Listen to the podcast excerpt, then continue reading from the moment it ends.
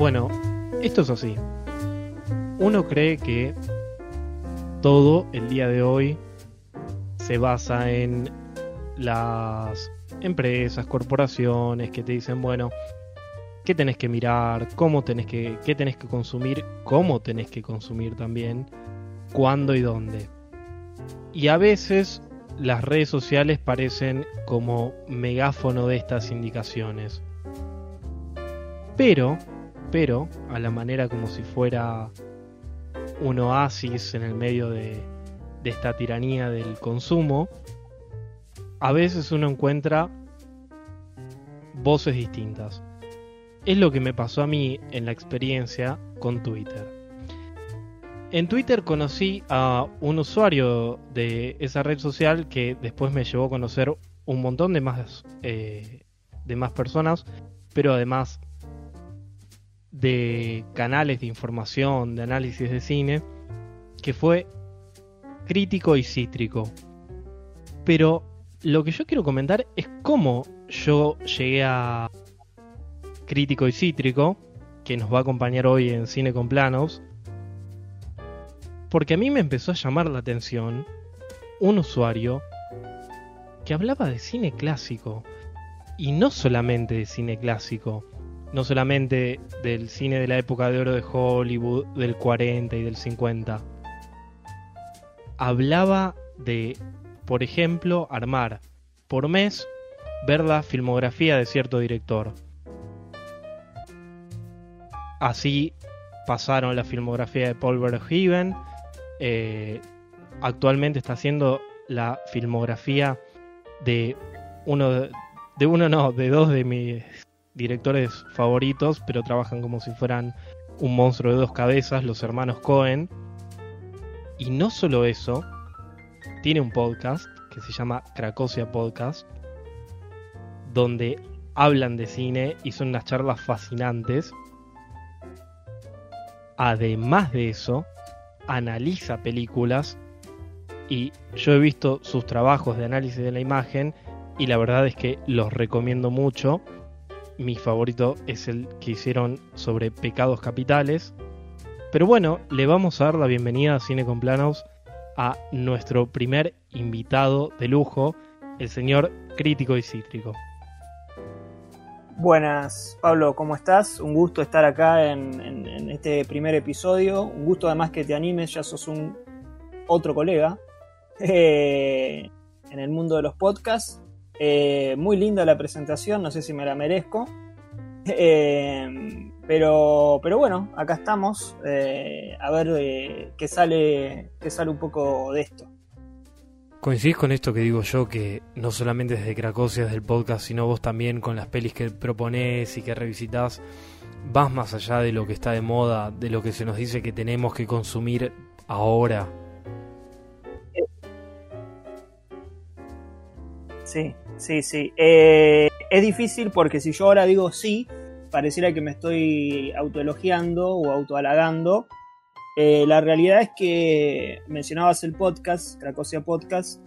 Eh, lo que nosotros nos propusimos, por ejemplo, al, hacer el podcast, era justamente escapar un poco de, de, la obligación de tener que hablar de la película que se estrenó eh, en cine esta semana, de la película que salió en plataforma, en streaming esta semana, eh, por supuesto, si sale alguna que nos parece que vale la pena, que le vemos, digamos, que nos parece que vale la pena eh, debatir y, hablar, y, bueno, sí, obviamente, ¿no? O sea, no es que eh, hablamos de, no sé, del cine del 40 y, todo lo que sale hoy es, despreciable, no en lo absoluto, ¿no? Hemos dedicado episodios a Uncut Gems, a The Invisible Man, hemos hablado también de Host, hemos hablado de Richard Shewell, hemos hablado de Irishman, de Once Upon a Time in Hollywood, de Burning, hemos hablado de muchas películas actuales, pero no, no a partir de la necesidad de, bueno, hay, hablemos porque es de lo, que, de lo que se está hablando, sino porque hemos visto en las películas cuestiones que nos han llamado la atención para, para, discutirlas. Y otra de las cosas que está relacionado con eso que decís es que al hacer eh, los episodios, nosotros, y esto es eh, casi un, ya no es más un secreto porque lo hemos dicho en un episodio, pero era como nuestro secreto, que eh, leemos críticas en realidad leemos crítica de todas las películas, digo, es una, es una actividad que uno hace habitualmente, pero intentamos no replicar en los podcasts cosas que ya hayamos escuchado que, se dijeron en otros podcasts o que se dijeron en entrevistas o en radios, salvo que sean ideas que nos sirvan para ampliar. Y obviamente se le, se, le retribuye el mérito a quien arrancó la idea. Si no, eh, se soluciona con un retweet. Digo, eh, no vamos a hacer un podcast. Digo, por ejemplo, hicimos un episodio del Ángel. Eh, en ningún momento decimos que, que Ferro actúa bárbaro. Porque es lo que se decía todo el tiempo. Digo, está a la vista. Digo, volver a mencionar que Ferro es un gran actor y que realmente hizo un gran trabajo, es volver a repetir una y otra vez. Digo, es, es, terreno ya conocido, ¿no? Entonces es, nos parece, nos ponemos esa regla de, bueno, si lo escuchamos en algún lado, no, no, no lo digamos, lo, se lo, solucionamos con un retweet o con alguna mención y demás. De vuelta, eh, exceptuando ideas que nos parece que está tan buenas ampliarlas y se menciona quienes las dijeron en el, en, el propio podcast. Entonces, bueno, sí, puede ser una, idea que va un poco a contracorriente y por supuesto que los meses de los directores es de alguna forma, si bien no fue eh, pactado así, o sea, fue pactado porque fue una actividad que yo hacía en mi casa y digo, bueno, tengo mucha gente que me, que me sigue, eh, que le gusta el cine, ¿por qué no eh, que sea algo más colectivo y generar cierta comunidad a partir de los, de, los meses de los directores, pero sí eh, termina siendo, termina funcionando como, como una respuesta a esa, a esa, a esa novedad que, que, vos decís. Digo, en lugar de ir a correr a ver la última película eh, producida o aparentemente producida por Netflix, eh, vayamos a ver la de los Cohen, ¿no? Y me parece que vamos a aprender muchísimo más en lugar de tropezar 200 veces con la... Me encanta eso que dijiste porque justamente fue lo que me llamó la atención cuando te empecé a seguir. Es esa cuestión que a mí me da un poco de pena. Como que, no sé, el cine que tiene más de 10 o 20 años, ni siquiera es tanto tiempo, es como si no existiera.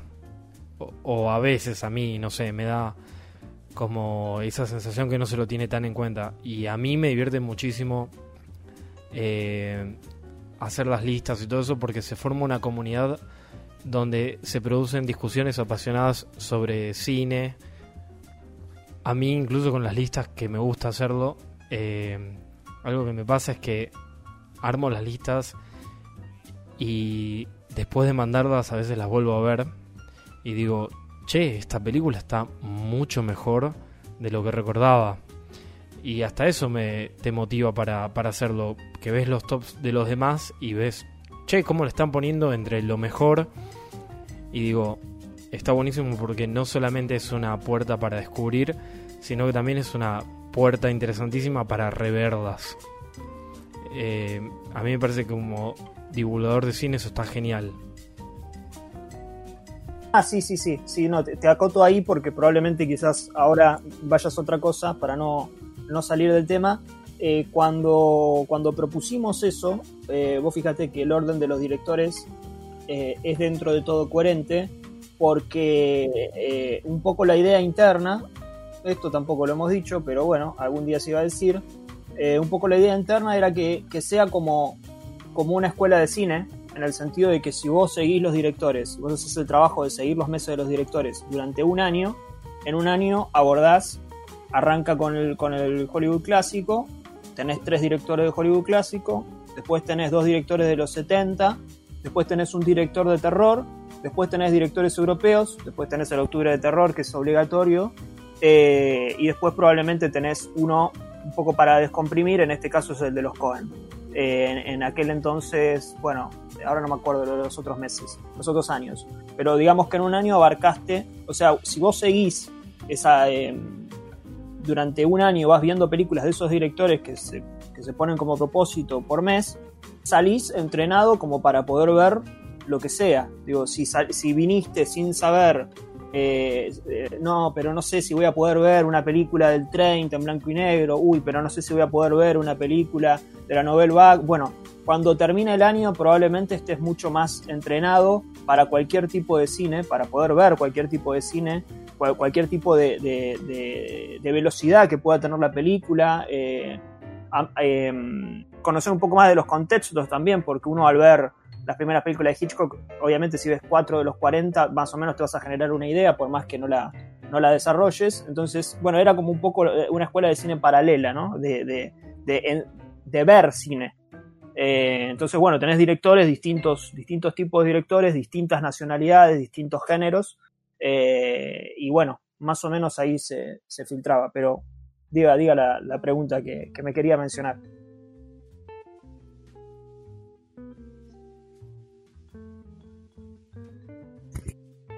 Eh, es difícil definir porque en realidad es muy, muy de chico, muy de chico. O sea, siempre cuento que que yo ya veía películas de Buñuel a los 8 o 9 años. Eh, veía... Em, lo, primero arrancó con el terror. El primer acercamiento como fuerte fue el terror, porque antes veía películas así, viste, qué sé yo. Eh, no sé, no, no, no, las, que ven todos, digamos, las mainstream de aventura, porque sos chico y demás, pero, pero el terror me llegó muy temprano. O sea, yo por ejemplo a los 6 años ya había visto, 6, 7 6 años, sí, ya había visto eh, las películas de Freddy, todas las, todas las, toda la saga prácticamente. A los 6 exactamente, a los 6 años, que probablemente por lo general no te dejan, viste, a esa edad ver películas de terror. Y yo ya había visto la saga de Pesadilla, ya había visto Candyman, ya había visto La Noche de los Muertos Vivos, ya había visto Retorno a los Muertos Vivos, ya había visto Psycho, ya había visto, eh, no sé, eh, todas las películas porque también me favorecía en ese entonces, eh, esto estamos hablando de poner 96, 97, por ahí.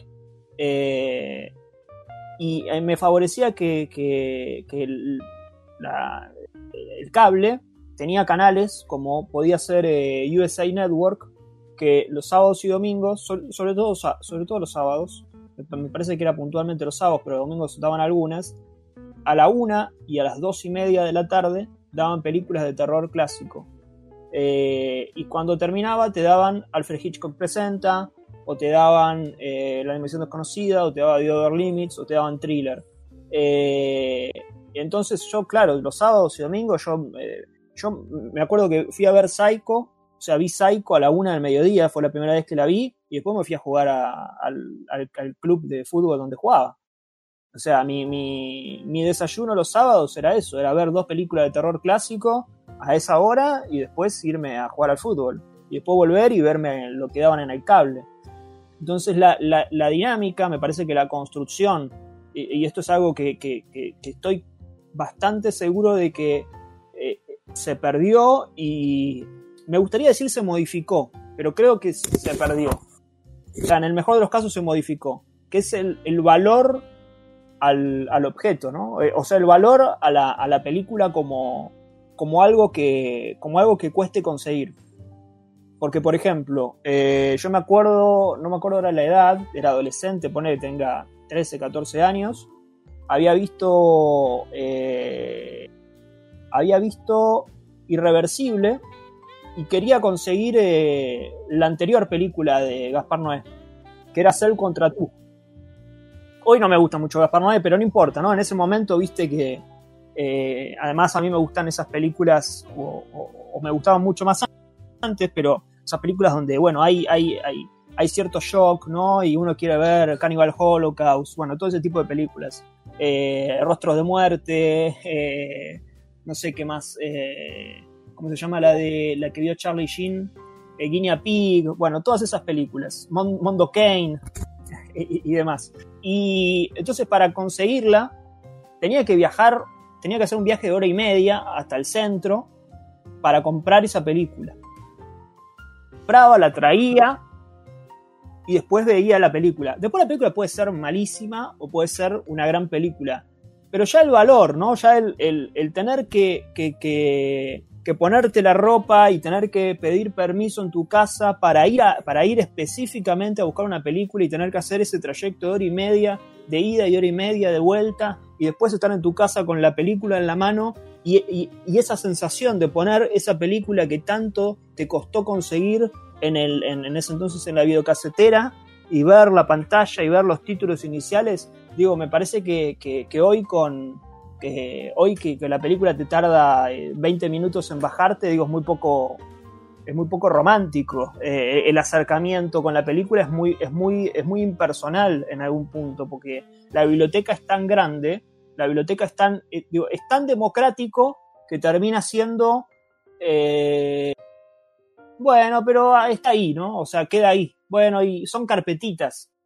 No estoy en contra de Internet, no estoy diciendo esto porque a mí me, he visto películas gracias a Internet que nunca jamás hubiera visto de la otra manera pero sí digo que en cuanto al, valor que le damos a la película como película, o sea, como, como, como, ese ritual previo, me parece que, hoy no, no, es muy existente. Y fíjate cómo se quiere generar eso todo el tiempo en redes sociales, lo vemos todos los días, con cada teaser, cada trailer, cada cosa que sale, cada cosa que sale es emoción, emoción, emoción. Y es, es, es, ese intento de, generar esa emoción que te decía que, yo sentía de ir a buscar, pero de una forma impostada, de una forma que no está ahí. O sea, evidentemente es algo que falta, que quiere inventarse porque está faltando.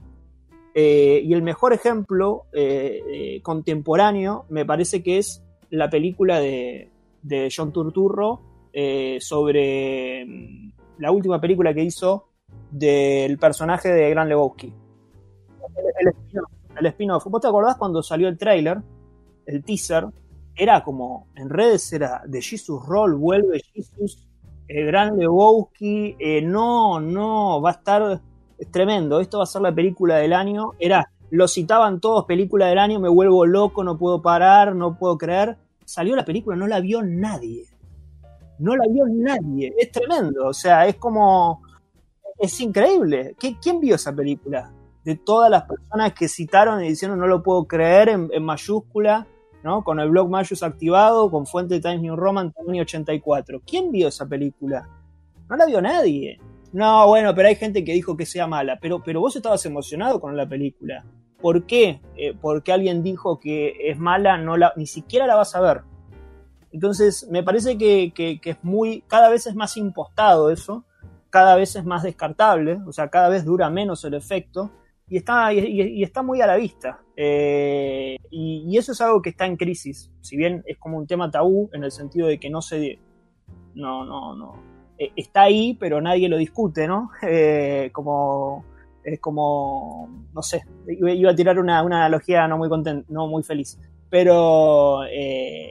Me, parece que, ese es un terreno que, también está, eh, está en disputa y un poco relacionado a lo que decía de la, pasión por el cine, a mí me, un poco me incomoda hablar de la palabra pasión, me incomoda auto, auto eh, esta cosa de, me, incomoda ponerme etiquetas, me incomoda algunas cosas eh, a la hora de, hablar de mí, pero, pero, pero entiendo que, que, el germen está ahí, digo, el motivo por el cual hoy eh, chicos me preguntan en, redes sociales o en, Instagram o lo que sea, eh, che, ¿cómo haces para ver, no sé, yo ahora tengo eh, más de 500 películas vistas este año, ¿no?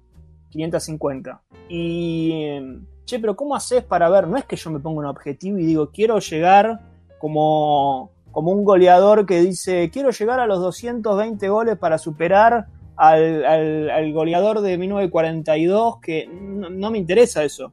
O sea, surge por, por, naturalidad, porque era la. porque me crié así, porque veía 3, 4 películas por día.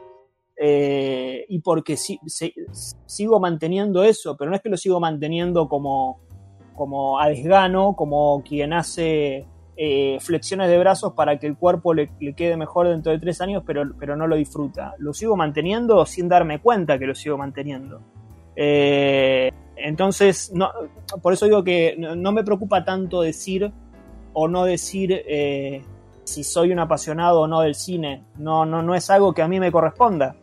pero sí creo que el germen de, de, de tu de tu relación con el cine, que es una palabra que me gusta más, eh, tiene que ver con cómo lo conociste, cómo llegaste hacia él eh, y, cómo lo, y cómo lo vas manteniendo. Me parece que un poco ahí está la cosa, porque tampoco es, bueno, vamos a falsearlo, porque se nota mucho.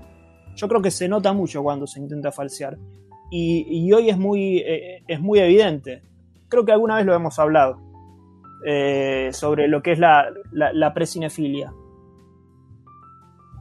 La precinefilia es muy, es muy eh, en ese sentido, es como muy... para alguien que, que está entre los 25 y los 30 es, es, muy evidente. Es muy evidente porque, porque es la misma foto de perfil, porque es la misma foto de portada, porque es la misma bajada de línea, porque es la misma. Y es como. Es, es esa necesidad de, querer pertenecer a una manada y ni siquiera estás discutiendo sobre lo que, sobre lo que te gusta. Entonces se vuelve ahí una cosa medio de autoimpuesta, ¿no? Como que hay, hay, algunas películas que pertenecen a ese clan o ese, o ese grupo y, no se pueden sacar de ahí. Entonces, bueno, voy a subir una, foto de, no sé, ¿qué puede ser? Qué sé yo, La La Land, vamos a decir una película así muy aceptada y, voy a tener tantos retweets y tantos faps y, de Lady Bird o de qué sé yo qué. Entonces, me, parece que no tiene que ver con el cine eso. Me parece que es como, eso se puede hacer con una banda, o eso es, más una cuestión de moda, es más una cuestión de pertenecer. No, o, al menos yo no percibo que haya ahí eh, algo, algo muy verdadero. Puede haberlo de acá en un futuro, pero me parece que no es el acercamiento eh, genuino. O sea, tiene más que ver con, con con eso, con como quien se pone la ropa verde porque todos usan ropa verde y van al abasto. Digo, es. Eh, eh, y eso eh, es un poco molesto para. Para, para, principalmente a la hora de hablar de cine. Ahora que dijiste eso, me hiciste acordar y pensar en algo como es la generación Flower, las tribus urbanas que iban al abasto a agarrarse las piñas con otras y acá en Twitter, qué sé yo, te pones la foto de la última película de Kaufman, el nombre todo en minúscula y ya sos parte de un grupo, de una secta. Eh, a, mí me parece triste eso. No, triste que te guste la película de Kaufman, que a mí no me gusta, pero no me, no me parece triste eso. Me, parece triste que no sea genuino. O sea, si, si te gustara en serio, te recontrabanco Ahora, si, si, si lo estás haciendo para, para pertenecer, y me parece que no, digo, qué sé yo, digo, eh, eh, es, como hay, eh, somos muy, somos muy básicos en ese sentido.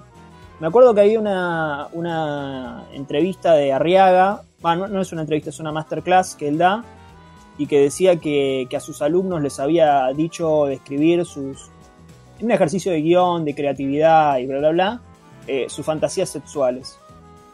Y cuando leyó todo, obviamente anónimas, ¿no? Eh, cuando leyó todas las, fantasías, todas involucraban lo mismo. Eran todos en la playa, en un avión, eh, con dos personas más involucradas.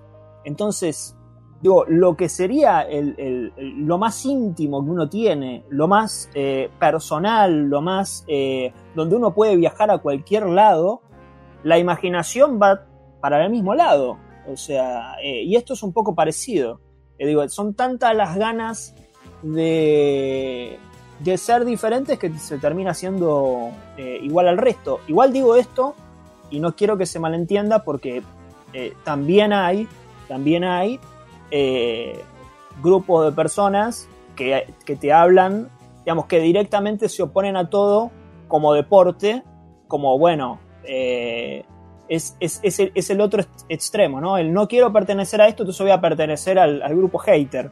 Eh, y eso tampoco, ¿no? O sea, lo, importante es que seas, que seas genuino, que puedas decir lo que te parece eh, y que eh, yo entiendo que, dentro de las redes es, es un poco difícil, sobre todo sobre todo en la adolescencia. Lo que pasa que debería haber cierto, cierto anclaje y debería haber la posibilidad de, hablar de, cine o hablar de las películas, eh, que creo que en, Twitter no la hay tanto, un poco por, porque la, red, por, cuestión de caracteres, eh, de, letras, eh, bueno, no, no, lo permite, te limita, te limita, pero tampoco hay ganas de.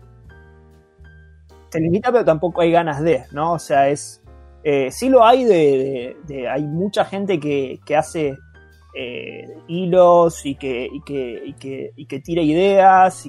que son increíbles también, ¿eh? Justo estaba pensando, son tremendos. Es, eh, no quiero em, que suene a, como se dice, o sea, sí, sí creo que a la hora de, a ver, voy a arrancar por el otro lado, porque si no es. Estoy arrancando por el final. Cuando hicimos eh, Cracosia, nosotros sabíamos que la palabra análisis estaba, estaba estigmatizada. O sea, creo que un poco lo sigue estando, pero ahora no, tanto, al menos dentro del timeline que nosotros manejamos, ¿no? O sea, eh, porque seguramente para el, para el mundo global, ¿no? para toda la, humanidad, siga siendo de, de la misma forma. Pero bueno, eh, creo que eh, eh, la palabra análisis estaba muy, muy, muy alejada, estaba muy asociada a tipo de bigote, viste, monóculo, o, cierto tipo de películas, ¿no? Como que solamente se puede analizar una de Godard, una de Fellini, una de, de Belatar, Romer, sí, es como hay una frase muy, eh, muy graciosa de, de Feynman, eh, no de, no de Feynman. De José Pablo. Claro, claro, exacto. Que dice, eh, ¿cómo era? ¿En alguno de sus libros? No, no, no, no, no. Es en una, en, una crítica que él hace. Ah, ahí está, el, el prestigio del tedio. El prestigio del tedio Creo que fue en una nota de página 12. ahí está. El prestigio del tedio. No estoy diciendo que sea un tedio estos directores. A mí me encanta Berman, que a Feynman no le gustaba. A mí me encanta Antonioni, que a Feynman no le gustaba. Y muchos otros directores. Pero, pero sí es cierto que digo, se, asociaba el análisis al, prestigio del tedio. A los mismos directores que, eh, que se le tiran flores porque son densos, ¿no? Digámoslo así. Son como eh, eh, profundos en un sentido como muy eh, ostensiblemente dramáticos y con cierta música y con cierto tono espeso y que hablan de la muerte y donde no hay risas y etcétera, etcétera. Entonces, como si esas películas fueran superiores a Rocky, como si esas películas fueran superiores a eh, Forrest Gump, como si esas películas fueran superiores a Halloween, como si esas películas fueran superiores a eh, no sé, eh, Terminator 2.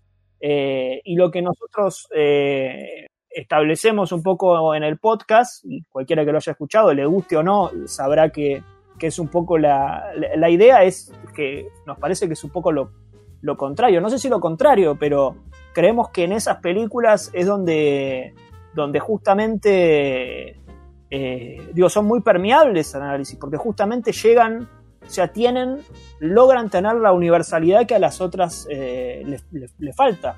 Y logran, y logran pueden comunicar eh, las mismas ideas desde, desde, desde, costados mucho más lúdicos, ¿no? mucho, mucho más divertidos, no anulando lo otro. ¿eh? No quiero que esto se, se, se, entienda como, bueno, hay que, hay que quemar todas las películas de, no sé, de Antonioni. No, no, no. O sea, ambas pueden convivir, pero es una idea que está, la del prestigio del tedio, ¿no? La de que eh, solamente se pueden aplaudir las películas que eh, como que como que The Witch es superior al conjuro.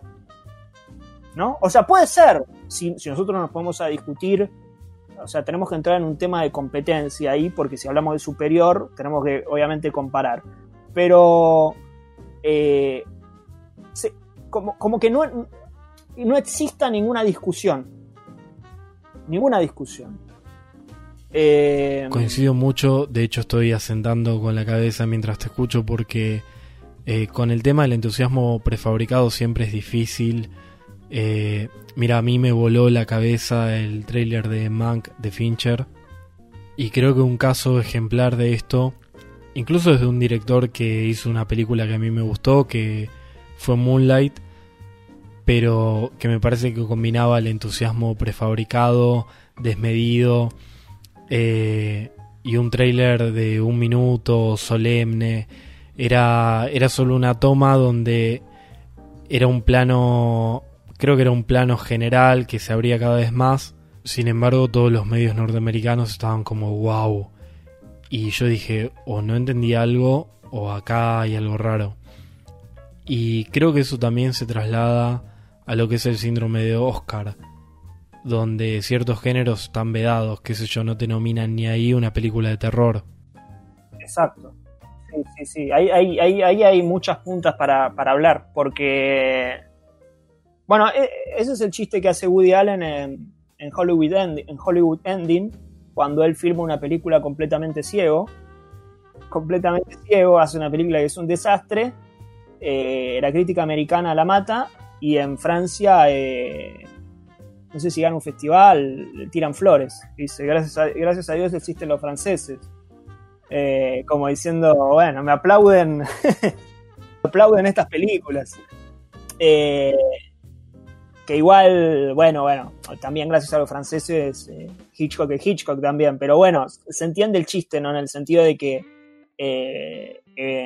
los europeos tienen esa tendencia y creo que sobre todo cuando, cuando sos joven, también está esa cosa de, bueno, ahora me voy a hacer el serio.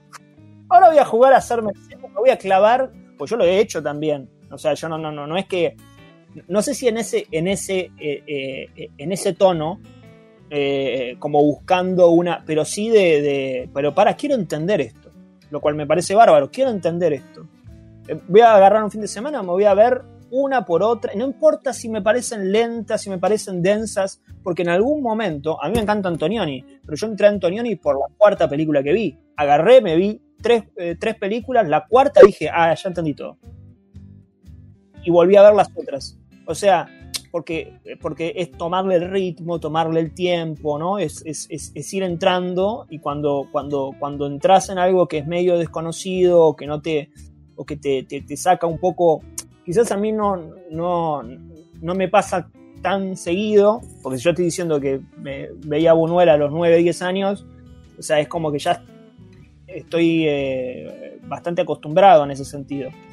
Pero, pero sí que, que, al principio decís, uy, ¿qué hago viendo esto? Pero hay que seguir, hay que seguir y, y, le vas tomando el gusto. Entonces, así como digo esto, también digo, bueno, no, no hay que ver con desprecio a las películas de, directores, eh, eh, entre comillas, comerciales, que yo creo que muchos de ellos son, son autores.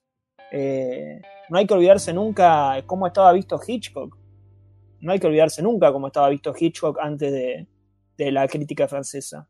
estaba visto como, como no sé, no, quiero tirar un paralelismo con ningún director porque capaz que es polémico, pero estaba visto así como un gordo que hace thrillers.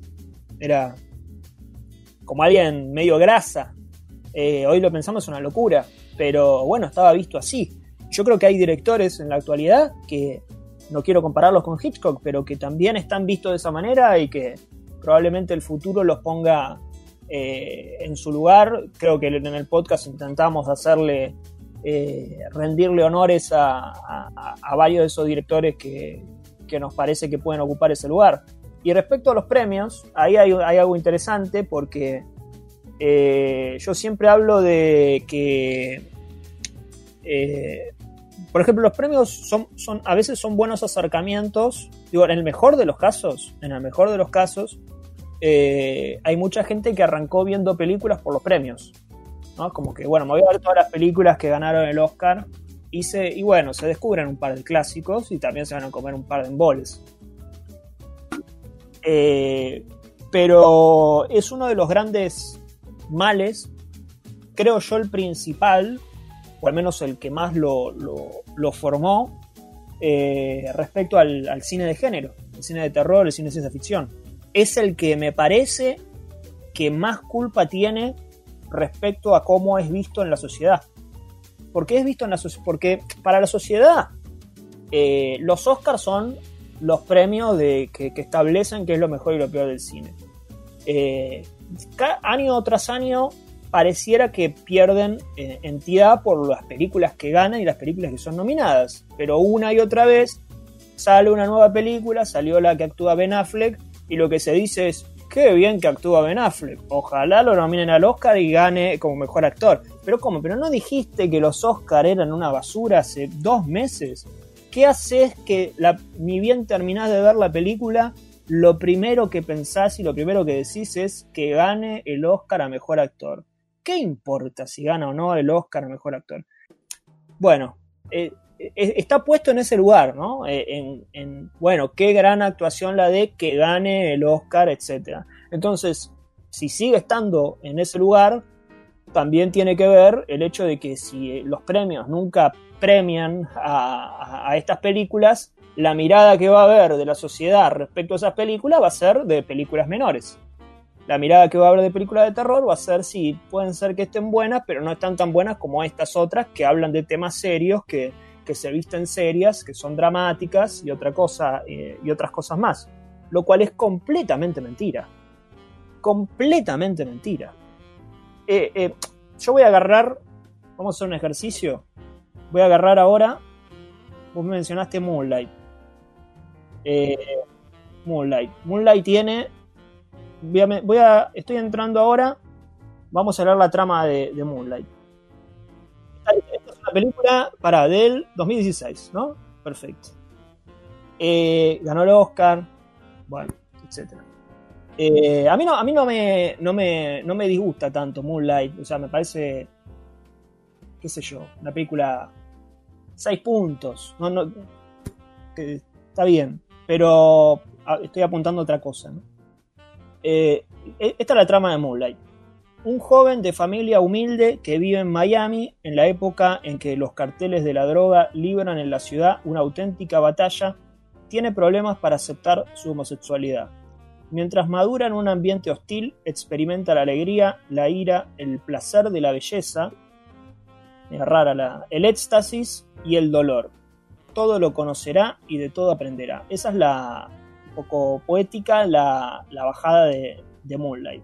Ahora vamos a ver lo que es la trama de 1968, el bebé de Rosemary. La trama dice así, un matrimonio se instala en un apartamento de Nueva York sin sospechar que sus vecinos pertenecen a una secta satánica. Cuando Rosemary queda embarazada, se aísla poco a poco y la verdad sobre su bebé es revelada después de tenerlo. Si uno lee las tramas, uno puede decir, bueno, una habla sobre eh, temas raciales, homosexualidad, eh, bullying, eh, en 2018, drama intenso, cargado, temas importantes. Y Bebé Rosemary es una película de sectas satánicas, el demonio, y qué sé yo. ¿no? Uno diría, a priori, eso, sí, qué sé yo, puede estar buena, pero habla de boludeces. Ahora voy a contar otra otra trama de Bebé de Rosemary. Rosemary es una película sobre una mujer, una, una, pareja que se muda a un departamento en Nueva York, un matrimonio recién casado, y la mujer es obligada a quedarse en la casa. Es obligada a tener roles de ama de casa, mientras el marido se va a buscar trabajo de actor. La mujer es obligada a entrar en contacto con sus vecinos. La mujer casi que no puede hablar casi que tiene que sufrir sola dentro de la casa. La mujer es violada de noche por su propio marido, no puede decir nada, solamente se despierta, bueno, tenía ganas, le dice el marido y lo tiene que aceptar. La mujer no quiere tener ese bebé. Le dice a las amigas, no quiero tener ese bebé. Se lo obligan a tener. Se lo obligan a tener. Y finalmente, esta mujer que quiere abortar tiene que aceptar ese bebé que no quería tener digo, 1968, ¿está hablando más Moonlight en 2018 que el bebé de Rosemary del 68. No, no. Eh, también a veces puede ser un poco el problema de, tomarse las cosas literales, muy literales, y creo que hoy en día puede ser uno de los males que aquejan, que es el, problema de tomarse todo muy, muy literal, como si, como si no hubiera segundas lecturas. Eh, y ese es, un, ese, ese es un problema grave. Digo, es un problema grave no sobre el cine, sobre el cine estaría bueno que que, no esté, pero si uno ve el cine de esa manera, probablemente vea la vida de esa manera y creo que cada vez hay más ejemplos de que la vida se ve de esa manera, ¿no? Como, bueno, es lo que dijo este. Bueno, pero ese tipo puede estar mintiendo, pero ese tipo puede estar diciendo eso, pero en realidad quiere decir otra cosa.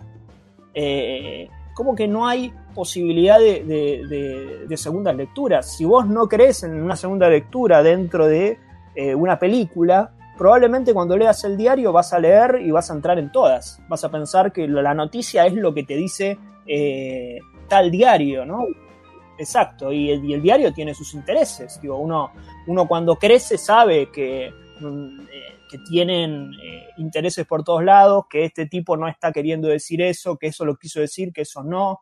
Digo, uno se va manejando de esa manera. Si nosotros borramos por completo eso, eh, es, digo, eh, eh, se vuelve muy, nos volvemos muy ingenuos.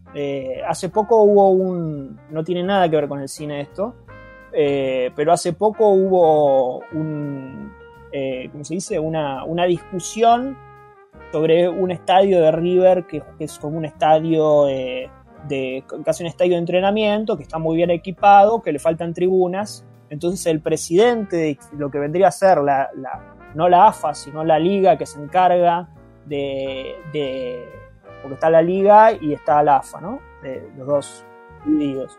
Eh, y el presidente, eh, no me acuerdo si el presidente o vicepresidente, no, me parece que el presidente, bueno, no importa, eh, dijo, bueno, pero no, no, no, no, no, no vamos a aceptar que esté, que esté River porque necesitamos 15 15.000 localidades, o sea, que haya espacio de 15.000 personas.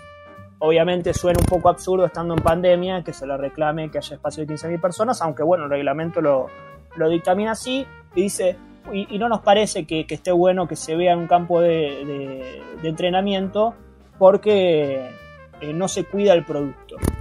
Y de todos lados empezaron a agarrar esa frase cuida el producto y empezaron a, bueno, pero acá te, tenés fallas en, bueno, pero en este partido eh, cobraron esto, entonces, ah, ¿y qué me decide que se cuida el producto si acá hubo un cartel? No estás entendiendo la frase.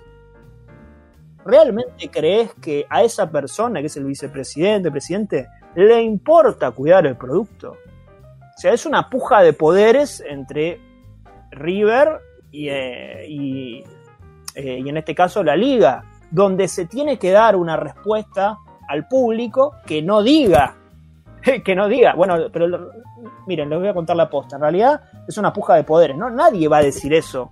O sea, tenés que buscar una, excusa para salir más o menos del paso. Si, si nosotros escuchamos eso y lo tomamos como literal, es un problema, o sea, estamos discutiendo con nadie. Es como lo que sucede en Ready Player One con el personaje de Nolan Sorrento. Que, que, que Wade Wade, eh, el protagonista, lo sabe leer a, Nolan Sorrento. Que Nolan Sorrento es básicamente un, empresario de Netflix. Viste que va y le dice, le dice, no, porque a mí me gusta las películas de Michael J. Fox, viste que le están pasando información.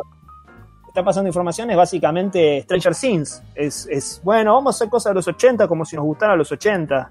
Eh, entonces vamos a poner un póster de T y de The Thing y qué sé yo qué, pero, pero de, pero vos sabés de qué habla ET. No, no importa, vos pon el póster que, vamos a conseguir gente nostálgica que la vea. Eh, eh, están en esa... Exactamente. Y Wade, bueno, justamente, ¿no? O sea, es, una escena perfecta para ilustrar la pelea entre Spielberg y Netflix, ¿no? Porque Wade es Spielberg y el otro es Netflix. Wade, Wade Spielberg es, pero a mí me gusta de verdad eso. Yo eso lo que, yo esas películas son, son las mías. vos estás agarrando los pósters y lo estás tirando por todos lados. Bueno, y, y sabe leer y le dice, no, no, vos me estás cagando. Si él no tuviera esa, eh, esa capacidad, y lo termina siendo cagado por, por Nolan Sorrento.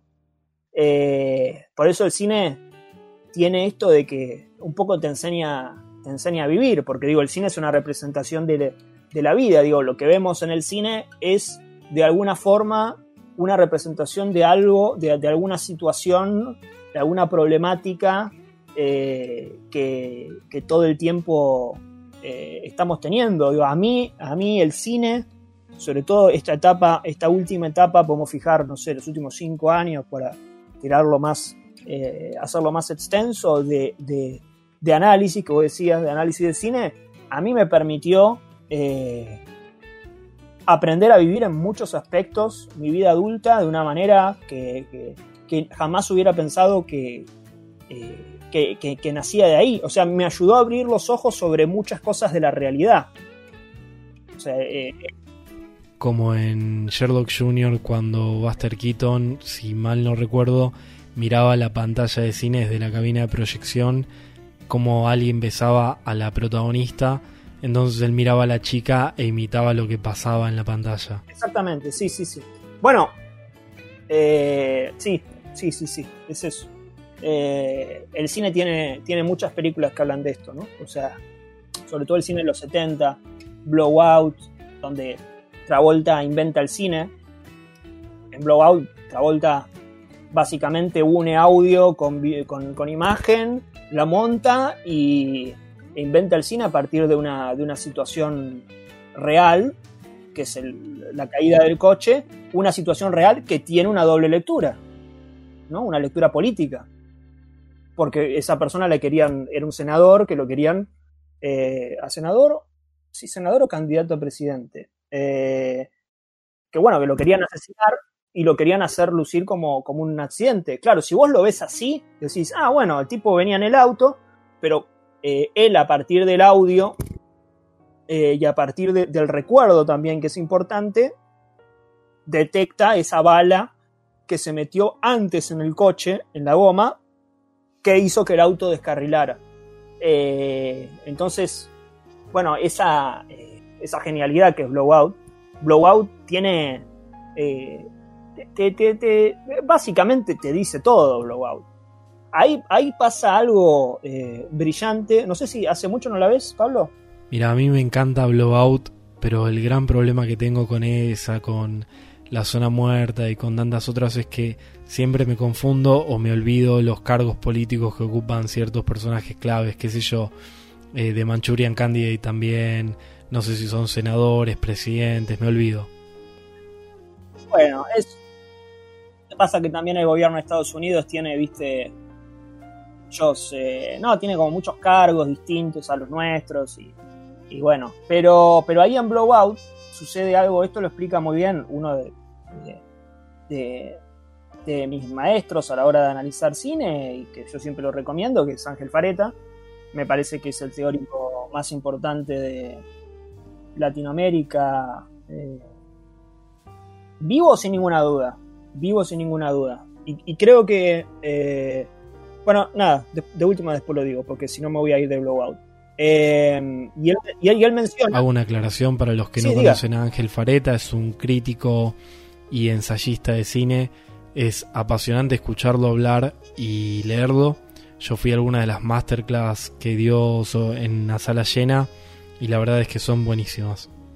Sí, sí, sí, te, te apabulla, ¿no? Es alguien que sabe muchísimo, es alguien que tiene otra formación.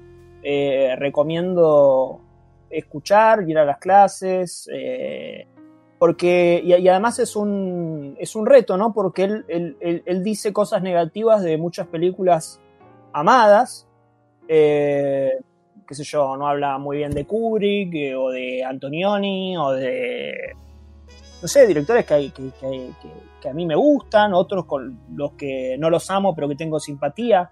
Pero digo, es un reto porque hay muchísimo ahí, o sea, uno no... Eh, viste que está esto de, bueno, lo voy a descartar porque alguna vez dijo que no le gusta una película que a mí me gusta. Bueno, eso es, es, es muy intolerante, no se aprende nada, ¿sí? Porque nunca vas a encontrar otra persona como vos que le guste exactamente lo mismo que vos. Es muy aburrido, no se aprende nada. Entonces recomiendo escucharlo si hay alguna, eh, eh, alguna Eh, recomiendo sobre todo escucharlo con lo que a él le gusta, ¿no? Con lo que es el cine de Carpenter, con el cine fantástico y demás. Porque también, ¿no? Es, eh, es, un formador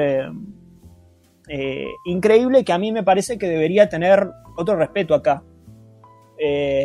me parece que debería tener otro respeto.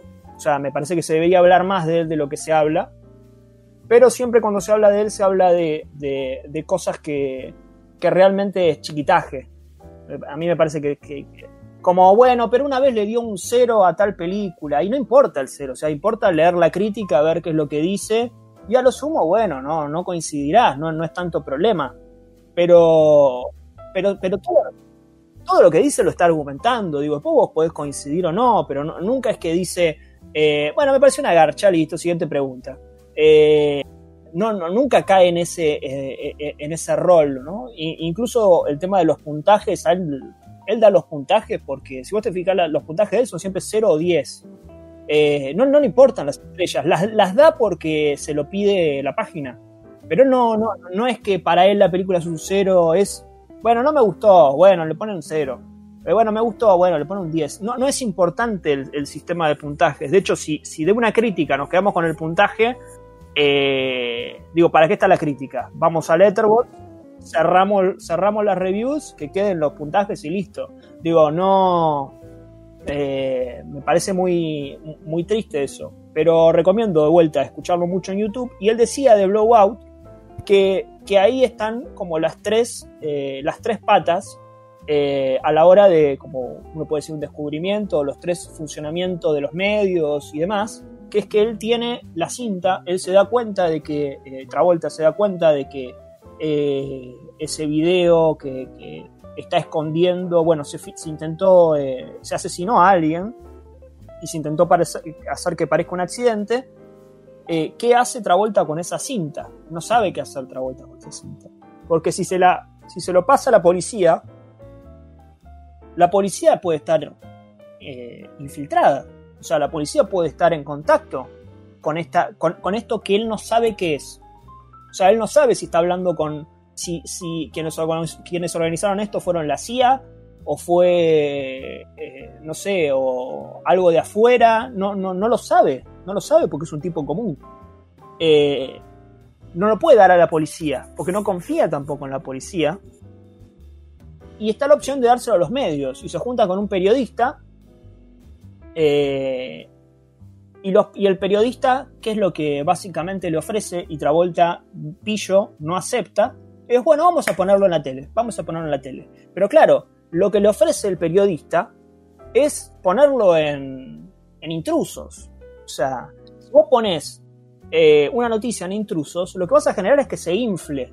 O sea, la noticia va a perder sentido, va a perder eh, punto. O sea, se va a convertir en un meme porque va a estar en Intruso, después va a estar el show de la tarde, después va a estar el programa de Listorti, va a estar el programa de Tinelli, van a hacer chistes en el programa de Polémica en el Bar, van a hacer chistes acá, chistes allá. Entonces, la, eh, idea central, que es se, se, se, asesinó a alguien, termina siendo eh, otra cosa más eh, inflada, inflacionaria, de la que su sentido es perdido. Hay una película que se llama esto existe incluso a nivel formal. Hay una película que es, siempre pongo el mismo ejemplo, pero, eh, pero bueno, está, está bueno darlo, que es Roma. Para mí, la de Cuarón, exacto. Para mí un problema que tiene Roma eh, es que todo el tiempo está utilizando panorámicas y traveles laterales siempre más o menos la misma altura, siempre más o menos el mismo tamaño. Eh, y, el problema con esto es que cuando sobre el final eh, está este, este traveling lateral eh, con ella entrando al agua, pierde valor. Pierde valor, porque ya lo vimos tantas veces que que el movimiento no emociona de por sí. O sea, puede emocionar la acción de ella, ¿no? O sea, puede emocionar las olas, cómo está. Puede emocionar en, términos de producción, pero no el movimiento de cámara. Que sí debería tener que, e, esa, vitalidad de, esa función eh, narrativa que yo creo que Cuarón la quería tener, pero bueno, eh, si vos todo el tiempo estás utilizando el mismo recurso, el mismo recurso, llega un momento que se vacía de sentido. Si yo hago una película eh, de 200 planos cenitales, y, o sea, Taxi Driver es 200 planos cenitales, bueno, el cenital, cuando Travis amaga dispararse, y no va, o sea, lo vas a tomar como un cenital más, ¿entendés? No va a tener ese, ese peso que realmente tiene en Taxi Driver. O en la escena de, de, Wild Strawberries de Berman, cuando hay una, hay una charla entre la chica y el, el viejito, el profesor, que son todos eh, planos desde casi de una esquina, eh, donde los tenés de costado, y hay un momento que ella le dice, y vos sos, no me acuerdo qué le dice, y vos sos un viejo de mierda, vamos a suponer que le dice, y recién ahí, recién ahí utiliza el primer plano un, primer plano, creo que, creo que es hasta con un pequeño zoom en el rostro de él. O sea, nunca utilizó en toda la escena primeros planos, eran todos planos laterales. Eh, y en ese momento, cuando ella le dice eso, ahí tira el primer plano. Uno no se da cuenta cuando, cuando lo está viendo por qué tiene tanto peso eso. Bueno, tiene tanto peso porque justamente prescindió de utilizarlo a lo largo de la escena. En Split de M. Night Shyamalan hay un momento en el que eh, eh, Casey, Casey es, sí, Casey, Casey Cook está durmiendo y, está recordando eh, cuando se fue a casar con el, con el tío eh, y, le dispararon un venado y se acercan al venado y ella mira al venado y, y hay un, o sea, tenés el plano de casi desde la subjetiva de ella viendo al venado y un plano desde desde desde el venado, ¿no? Me parece que es así. Em, cuando ella se despierta, está Kevin, que no es Kevin, es, eh, la, es una de las personalidades, eh, la que es Patricia, la personalidad de Patricia, con la bandeja. Y lo vemos desde la subjetiva de ella. Entonces se repite el mismo plano. Se repite la misma angulación. Porque ella está acostada, como estaba acostado el venado. Entonces lo que, lo que hace ahí Shyamalan es, te empata la forma en la que, te empata como ella miraba al venado, a como Patricia ve a Casey, que es el venado para, para Patricia. O sea, es la comida, es el animal, no es la presa, justamente de un personaje que es la bestia. Eh, y esto es con nada, ¿no? O sea, es con dos angulaciones, no, no, eh, no es que sale a gritarlo a los cuatro vientos la película, esto, ¿no? Es, por puro eh, lenguaje cinematográfico, ¿no? De lo que creo que prescinden eh, la gran mayoría de las, series. entonces, bueno, volviendo a lo que decía de la segunda lectura, si uno se queda en, bueno, pero dijo esta frase, listo, ya está, se, está se está cerrando todas las posibilidades, ¿no? Se está quedando está quedando un poco afuera, me parece. Con eso que decís vos, eso es lo que a mí tanto me gusta. Eh, más allá de si al otro le gustó o no la película, que a mí sí, y, todo eso. Son las lecturas que me hacen reflexionar sobre la película, querer verla de nuevo, buscar otras cosas. Eso es lo que me gusta. Y lo que me gusta es que tiene que ver con la apertura del diálogo, ¿no? Como abrir un abanico de posibilidades. Y eso es lo que noto en el día a día, donde estas lecturas muy superficiales se llevan a otros campos que no son necesariamente el cine. Y todo se traduce a un juego de buenos y malos que a veces entiendo que se hace con humor. Cuando veo que aparece un meme con un político como Luke Skywalker en el retorno del Jedi y después el otro, el que está en la vereda enfrente, eh, como, no sé, Darth Vader en el Imperio contraataca, digo, es muy reduccionista, es muy infantil, hay, habría un problema con ese tipo de lecturas trasladados al campo de la política. Sí, no, tan así, ¿eh? No es tan así, claro. Bueno, eso es lo que a mí me pasa con Letterbox. Para quienes no conocen Letterbox, es una red social dedicada al cine y es un espacio de intercambio muy interesante pero a veces queda reducido como al chiste para que después este, te pongan en Twitter. Y ojo, eh, porque yo también caigo en esa, a veces por falta de tiempo, porque por lo que sea. Pero de repente te das cuenta que vas buscando comentarios sobre una película y todos son de una dos líneas intentando ser graciosos y al final terminan siendo todos iguales. Y lo que no abunda es la idea de alguien que se sienta, escribe un texto pensando en la película y también pensando en un posible diálogo con un posible lector. Sí, sí, sí, sí. Bueno, eso que decís de Letterboxd eh, a mí me da un poco de, pena porque me parece que es una red social perfecta como para, para practicar crítica, para practicar análisis, para practicar ideas, para escribir, para, practicar literatura, eh, para practicar poesía, para practicar todo, ¿no? Porque, digo, ya es, eh, en, el momento, en la parte de reviews es, es practicar gramática, lo que sea, ¿no? O sea, me parece que es, es muy permeable a eso y que, y que se termine convirtiendo en, en tweets y es como, bueno, tuitealo, ¿no? O sea, no, ¿para qué lo vas a poner ahí en Letterboxd? Eh, y además es como, bueno, voy a hacer un chiste para que después otros me levanten, como que es un chiste y todos nos riamos y qué sé yo, y, eh, y de vuelta, ¿no? Se está, se está tomando a la película para generar popularidad, para generar eh, otra cosa que no tiene nada que ver con el cine. Eh, entonces yo ahí, eh, digo, me da un poco de pena. Me, es como muy impersonal, es muy de vuelta, ¿no? Se nota mucho, es muy impostado, es muy, bueno, este chiste ahora lo, espero, que, espero que tenga muchos me gusta toda esa cosa que, me parece que no aporta, que no aporta para, que, no tiene nada que ver con el cine, que no es hablar de cine. O sea, y también hay otro tema, ¿no? Que es, eh, esto es, me parece que es imposible de, borrar, pero sí a la hora de hablar de cine me parece importante tener en cuenta de que eh, a la hora, o al menos lo que nosotros hacemos a la hora de analizar películas, es tratar de, dentro de lo que se pueda, dejar a un lado el gusto. O sea, poder entender que hay películas que nos gustan, que son un desastre, y películas que no nos gustan, que tienen un montón de... Eh, de, de valores, sí, sí, podemos llegar a decir así. Eh, no, porque si no es, es, es muy qué sé yo, ¿viste? Eh, eh, lo mismo sucede con términos como sobrevalorado. ¿Por qué? Porque no te gustó a vos es sobrevalorado. O sea, vos estás poniendo tu gusto por encima del de millones y millones de personas. Vos sos el, dictador del gusto. O sea, vos definís qué está sobrevalorado y qué no. Porque a vos no te gustó, está sobrevalorado. Digo, es.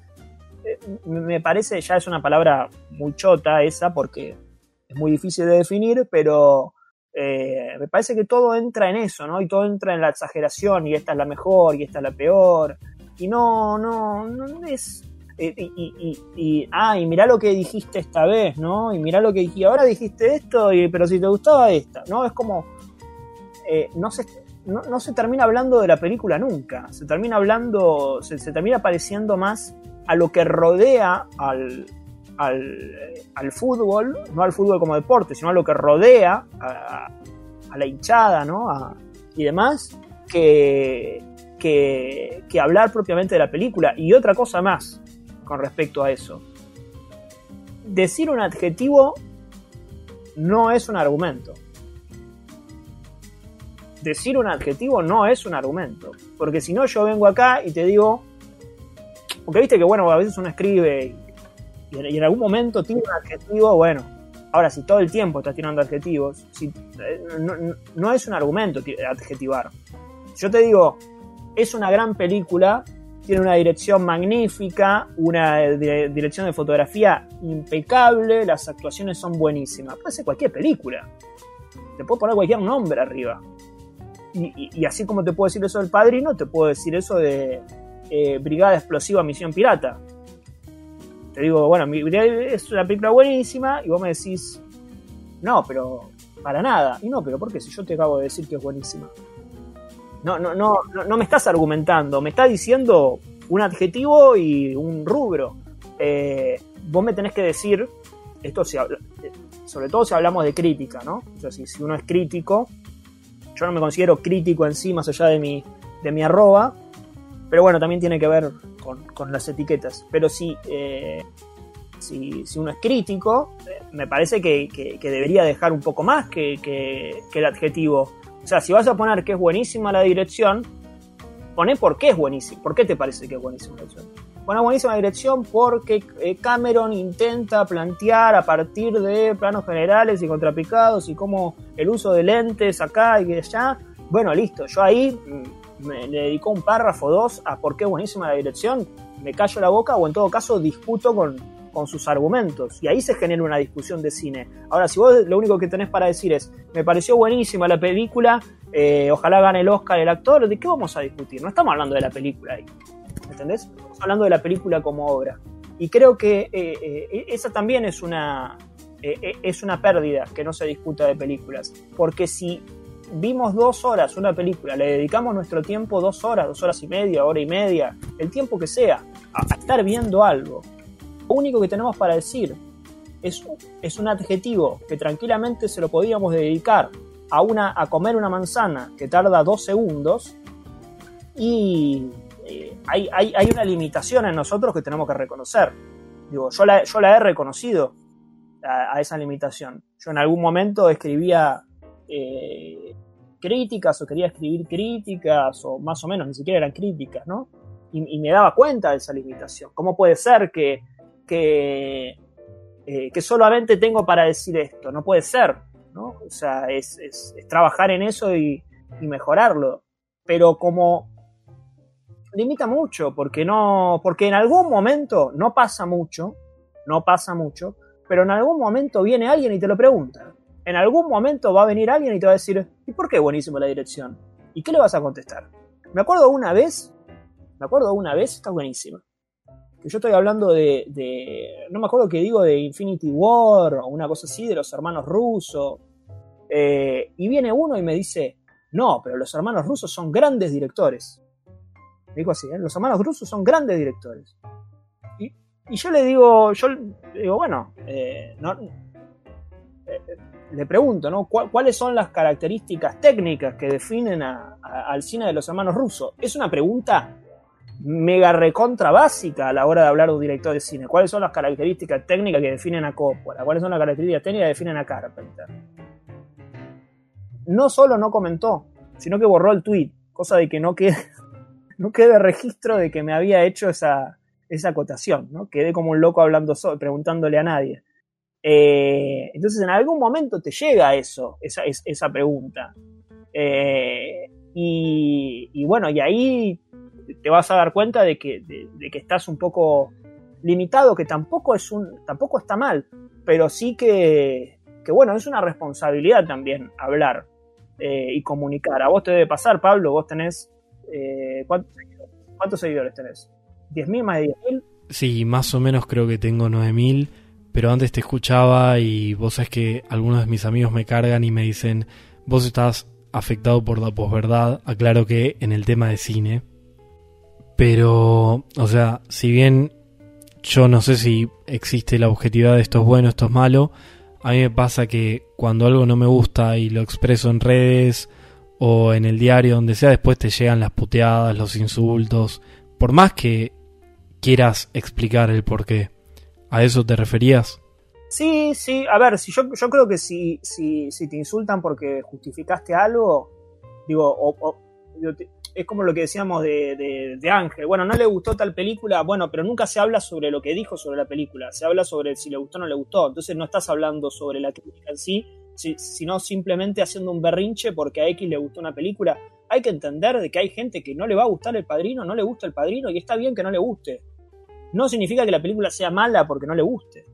O sea, eh, todos tenemos derecho a que nos guste lo que sea. Eh, o sea, no, no, no, no, está ni bien ni mal eso cuando se dice gusto culposo. No, no hay que sentir culpa por el gusto. Si te gusta, te gusta. O sea, es, digo, está, está ahí, no, no, es imposible de negar, eh, está perfecto. Ahora, Mm, no es lo mismo decir, bueno, me gusta los tres, es buena los tres. Digo, ahí hay, me parece que hay que hacer una distinción, esto que decía de la posverdad. Yo creo que hay películas objetivamente buenas y películas objetivamente malas. Yo no sé, yo no sé si, o sea, yo no puedo decir que sea yo el que pueda determinar eso. ¿Se entiende? Yo no, yo no sé si, si, si, si puedo ser yo el que, el que sepa. De algunas lo sé, de otras todavía no lo sé. Ahora sí creo que objetivamente la hay. Porque si no, si no, y lo voy a tirar a un terreno donde me parece que todos vamos a coincidir, si lo que nosotros defendemos es que no hay películas buenas ni malas, hay películas que te gustan y no te gustan, lo que estamos defendiendo en otro terreno es que el 4 de Atlas juega igual que Messi. El 4 de Atlas no juega igual que Messi.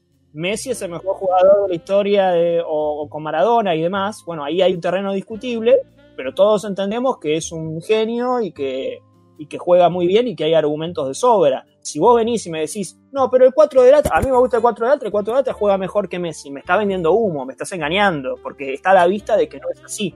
Entonces, en el cine sucede exactamente lo mismo. Obviamente hay películas que están ahí en un gris y que son mucho más discutibles y que bueno, es cuestión de verlas y reverlas y volver a escuchar y, averiguarlo por cuenta, por cuenta propia.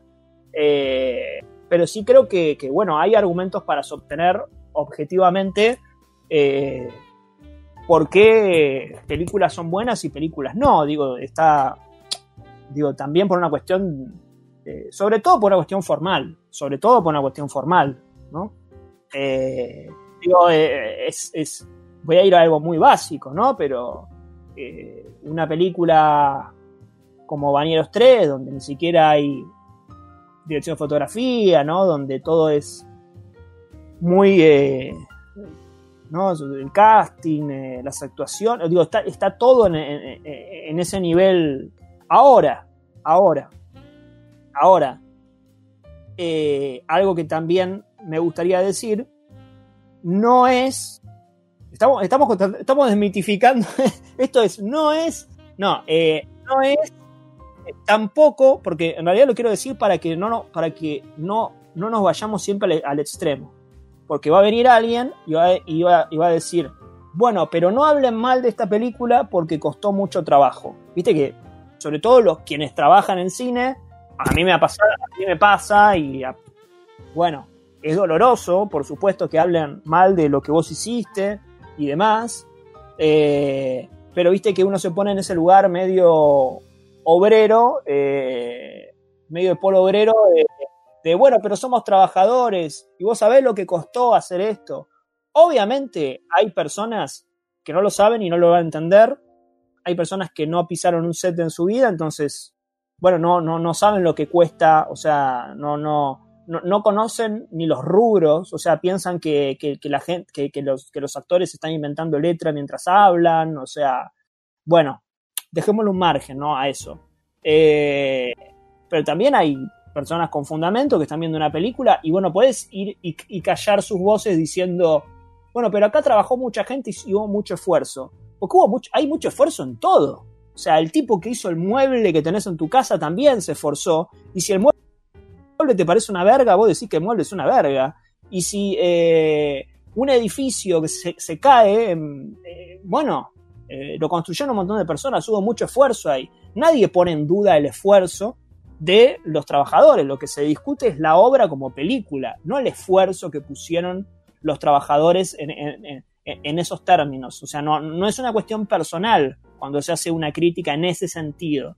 Después hay puntos en los que obviamente lees críticas y decís, bueno, acá, acá está pasando algo más, ¿no? Cuando uno lee una crítica, sobre todo a nivel local, sobre películas de, por ejemplo, Campanella, eh, bueno, eh, ahí no se está discutiendo mucho de la película, ¿eh?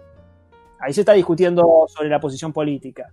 Ahí hay un tema medio tabú para hablar, porque con Campanella, yo no voy a, no voy a ser defensor de Campanella, algunas películas me gustan, otras no. Pero a Campanella se lo asesina por, por, su posición política. ¿no? Y, y, Campanella no es un manco, no es un tipo que no entiende nada de cine. Eh, y, y, así como decimos esto, o sea, eh, después si, si, sucede en Estados Unidos decimos, bueno, pero no importa lo que piense Mel Gibson, lo importante es que la película sea buena. Bueno, entonces respetemos eso también con, lo, con Oscar Martínez, con Campanella y con, eh, con los que están de la otra vereda eh, política, porque si no es, claro, es muy fácil con lo de allá, decir, bueno, no me importa lo que piensen, que estén buenas las películas, eh, lo importante es hacer ese ejercicio con los que están acá, ¿viste? Con Pablo Echarri, con todos los que más o menos están ahí, ¿viste? Generando grieta por, por, por, posiciones políticas muy públicas. Eh, Yo noto que esto que decís se da mucho en la crítica de Estados Unidos. Sí, con Clean, Bueno, ahí está. Sí, totalmente. Y ahí, o sea, parto de un ejemplo propio. Eh, American Sniper, francotirador. Eh, yo la vi en el cine en su momento. En su momento no me había gustado y hoy me parece una película buenísima. Yo recibí en ese momento la influencia mediática porque incluso creo que unos años antes eh, había hecho Clint un, un show en la convención republicana donde hablaba con una silla vacía como si fuera Obama, y la prensa lo salió a matar. Pero como estaba con los republicanos, a partir de ahí le empezaron a bajar el pulgar de una manera que no admitía diálogo. Sí, sí, sí, sí. Sí, sí. Lo, de Clint es, es ridículo porque si uno ve las propias películas de Clint, la verdad es que eh, Clint todo el tiempo, como mínimo, como mínimo, se está discutiendo a sí mismo. Como mínimo, ¿eh? Como mínimo. Porque realmente las películas, digo, American Sniper, lo que te muestra es el horror de, un tipo que pensó que la guerra era una maravilla, fue voluntariamente y se encontró asesinando a un nene y vuelve de esa guerra y ese trauma lo perturba toda la vida hasta que finalmente muere. Digo, es, es, terrible la, la película. ¿En qué momento uno lee en esa película que, el tipo está diciendo, bueno, vayan a alistarse? Eh, o no sé, no sé, o sea, es, paradójico. Además, eh, Clint es un tipo que, acá nos vamos por fuera de la película, pero incluso públicamente, él, se reconoce como, como, como liberal, creo, eh, igual el término liberal, viste que no, no es el de acá. Viste, uno dice liberal y piensa en Milley, en Sperd. Eh, en, realidad, en realidad es libertario eso. Y liberal, liberal es, eh, qué sé yo, la, la redistribución de bienes, ingresos, bla, bla, bla. Eso es liberal para Estados Unidos. O sea, Woody Allen se describe como liberal y es más de izquierda que, que no sé, el nombre que quieras poner, eh, Ricky Gervais lo mismo, y está a favor, eh, está en contra de, la pena de muerte y demás, o sea, son, eh, todo el tiempo se describen como liberales porque allá liberal tiene otro, tiene otra, qué sé yo, Clint está a favor de, de obviamente los derechos LGBT, está, a favor del aborto, digo, son cuestiones que uno no las ve acá, con los, con los, los que nosotros entendemos como liberales acá tiene, tiene, sentidos eh, distintos, pero eh, creo que ahí es meterse en un terreno que, eh, digo, sufre la película. Digo, ¿para qué? Hasta, hasta de entrada te digo, ¿para qué la vas a ver si ya sabes lo que vas a pensar antes, no? es, increíble, ¿eh? Y pasa, pasa cada vez que sale una, ¿no? Es como Richard Jewell sale y, están buscándole, bueno, pero ¿cómo reflejó al personaje de Olivia Wilde?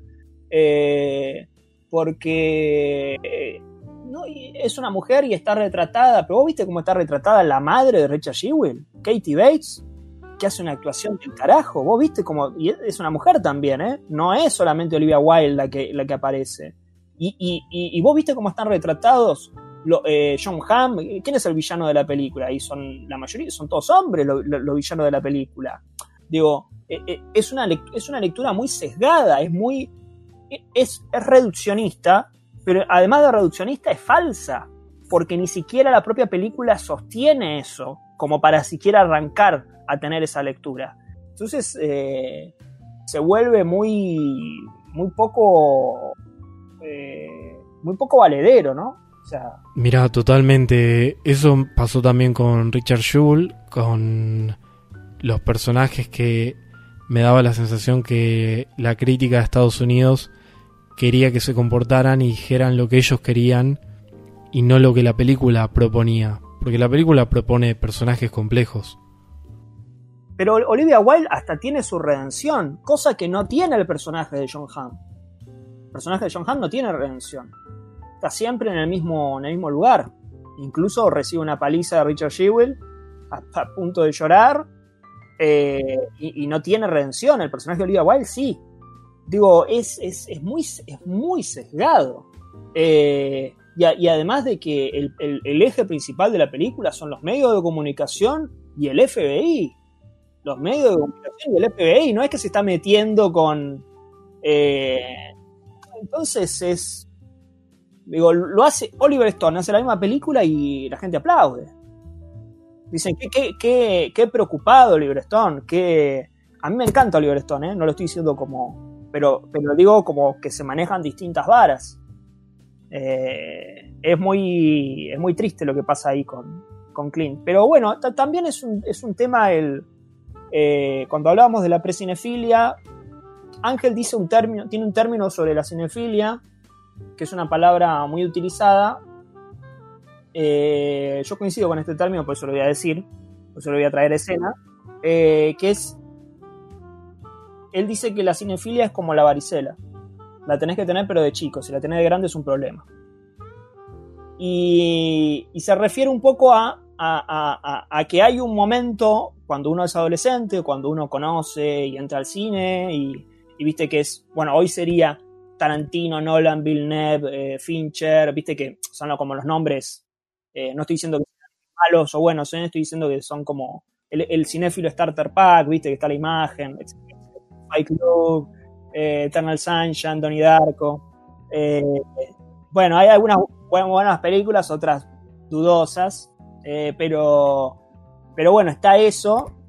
Y, pasar a otro, a otro lugar cuando, cuando ya son más grandes, esto que decíamos de, o que te decía yo, de que cuando eh, eh, empecé a analizar películas, ahora ya, digamos, en los últimos cinco años, la mirada cambia, y la mirada cambia y te obliga a volver a ver todas esas películas que habías visto de chico, porque, porque ya no confías en tu mirada anterior. Una vez que te cambia la mirada, te, modifica todo. Eh, y, la cinefilia sería quedarse en ese, en ese estado de, bueno, qué lindo es esto, muy lindo, la pasé muy lindo, la pasé muy bien, y nunca pensar la película. Digo, pensar en términos, en términos formales, en términos eh, argumentales, en todo sentido, digo, pensar la película. Eh, y, no se fomenta tanto, bueno, obviamente nosotros hacemos el podcast, hay, algunos otros podcasts eh, que, lo pueden hacer y, bla, bla, bla, pero así a nivel mainstream, radios, eh, gráfica, etcétera, etcétera, no se fomenta el pensemos la película, no se fomenta eso, ¿no? se, fomenta el consumo, consumamos la película, trailer, teaser, todo el tiempo, bueno, ya la viste en el cine, no la vuelvas a ver más, ahora viene otro teaser, otro trailer, otro póster, otro estilo, otro, todo el tiempo es un bombardeo de eso, y si vos, pens si vos no pensás, comprás, o sea, es, es, el, es, el, gran truco capitalista por excelencia, ¿no? Imagínate estar en, la, en, una vidriera, que es, o, cuando entras a un negocio y viene alguien y te dice, eh, ¿qué estabas buscando? ¿Por qué te dice que estabas buscando? Porque si te da un segundo para pensar, mm, salís. Te da un, segundo para pensar, decís, mm, esto no me vale la pena porque tengo 10 mil pesos, si gasto 2.500 no me queda para las expensas, pero te interrumpen ahí como para poder atacar. Eh, entonces, lo, que, eh, lo que estimula el no pensar, algo te está vendiendo. Algo te está vendiendo. Ah, está fomentando el, eh, consumo. Es el fanatismo del no pensamiento. El fanatismo del no pensamiento. Por eso está, están endemoniados los términos pensar, pensamiento, intelectual. Intelectual está visto horrible. Pues es intelectual y parece, parece un insulto. Parece un insulto, ¿no? Es como, uy, mirá este intelectual, ¿no? Como, lo, estás intelectualizando, como si fuera, eh, como si fuera eh, algo eh, deplorable, ¿no? Como algo, es como algo peyorativo, ¿no? eso es tremendo, ¿no? Y lo mismo sucede con, con, hay un montón de palabras que sufren de esa, de esa estigmatización. Bueno, análisis ya, ya, la mencioné. eh, están vistos como algo, como algo negativo, ¿no? Es, eso es increíble, ¿no? Eso es justamente una victoria, ¿no? De, de todo ese, totalmente, totalmente. Pensaba en They Live, eh, la película de John Carpenter. Sí, claro. Y cómo se trasladó un poco la, la lógica del secundario, ¿no? O sea, eh, no leer la una cultura que pondera y vive del resumen. ¿Cuál es el meme? ¿Cuál es uno de los memes que, sale mucho hoy en día? ¿Cuál es? Mucho texto. Tenés razón, es la manera más rápida de desestimar un argumento, eh, una manera muy, muy tonta. Sacártelo de encima. Te lo sacás de encima. Eh, y, bueno, es, son, son, son otras formas de eso, ¿no? Eh, y, fíjate cómo se viste, ¿no? Se viste como algo canchero, con Yoda, con la... O sea, se viste como algo eh, gracioso, ¿no? Y lo, que se está fomentando, la idea que se está fomentando ahí es, bueno, paja leer, no leamos. No leamos, pero aparte, a veces el mucho texto se utiliza para tres tweets, ¿eh? O sea, para cinco renglones, ni siquiera es que estamos hablando de la declaración. entonces, bueno, es, es un tema, ¿no? Tal cual, es la lógica perversa que en el secundario era en el secundario, pero ahora eh, no es cool si producís un texto analítico, con ganas, o sea, eh, tal cual. o te estás poniendo, muy serio, como si, uy, ahí, mira, ahí eh, me acordé de algo que, quería decir. te estás poniendo muy serio, como, como como si, si la cuestión analítica eh, o, el pensamiento, lo que, como quieras decirle, como quieras decirle, fuese una actividad de no disfrute. Eso es, eso es increíble, ¿no? Cuando alguien, porque cuando alguien viene y te dice, uy, dale, pero, porque es gracioso porque si vos decís una mierda, nadie te dice nada. Ahora, si vos decís una mierda y argumentás, te dicen, oh, che, pero te, la estás tomando muy en serio. Y obvio, la estoy respetando a la película. La estoy poniendo, la estoy respetando a la película, la estoy respetando como obra, porque estoy tratando de interactuar con la película. Si, si, uno, si uno habla de la película, da argumentos de por qué le parece que tiene sus, sus falencias, o como quiera decirle, y lo que viene del otro lado es, bueno, che, no, no es justo si, vos me querés contestar a mí, tenés que agarrar lo que yo dije y decir, bueno, acá esto y proponer algo, porque si no, no es, no, es una discusión. Eh, y, eso que te decía de eh, una idea horrible que es, no, pero si, si, te pones a analizar, te van a gustar mucho menos películas, ¿viste? Te van, a, te van a dejar de gustar películas, que es a veces lo que se dice cuando te pones a estudiar cine, ¿viste? Que estudias cine, te dejan de gustar películas, te volvés así medio eh, una palabra que, detesto que se utiliza tan mal en Twitter, te, te volvés así medio pretencioso, ¿no? Que se le dice pretencioso a, cualquiera, ¿no? Te gusta la lista de Schindler y sos pretencioso, te gusta Jurassic Park y sos pretencioso.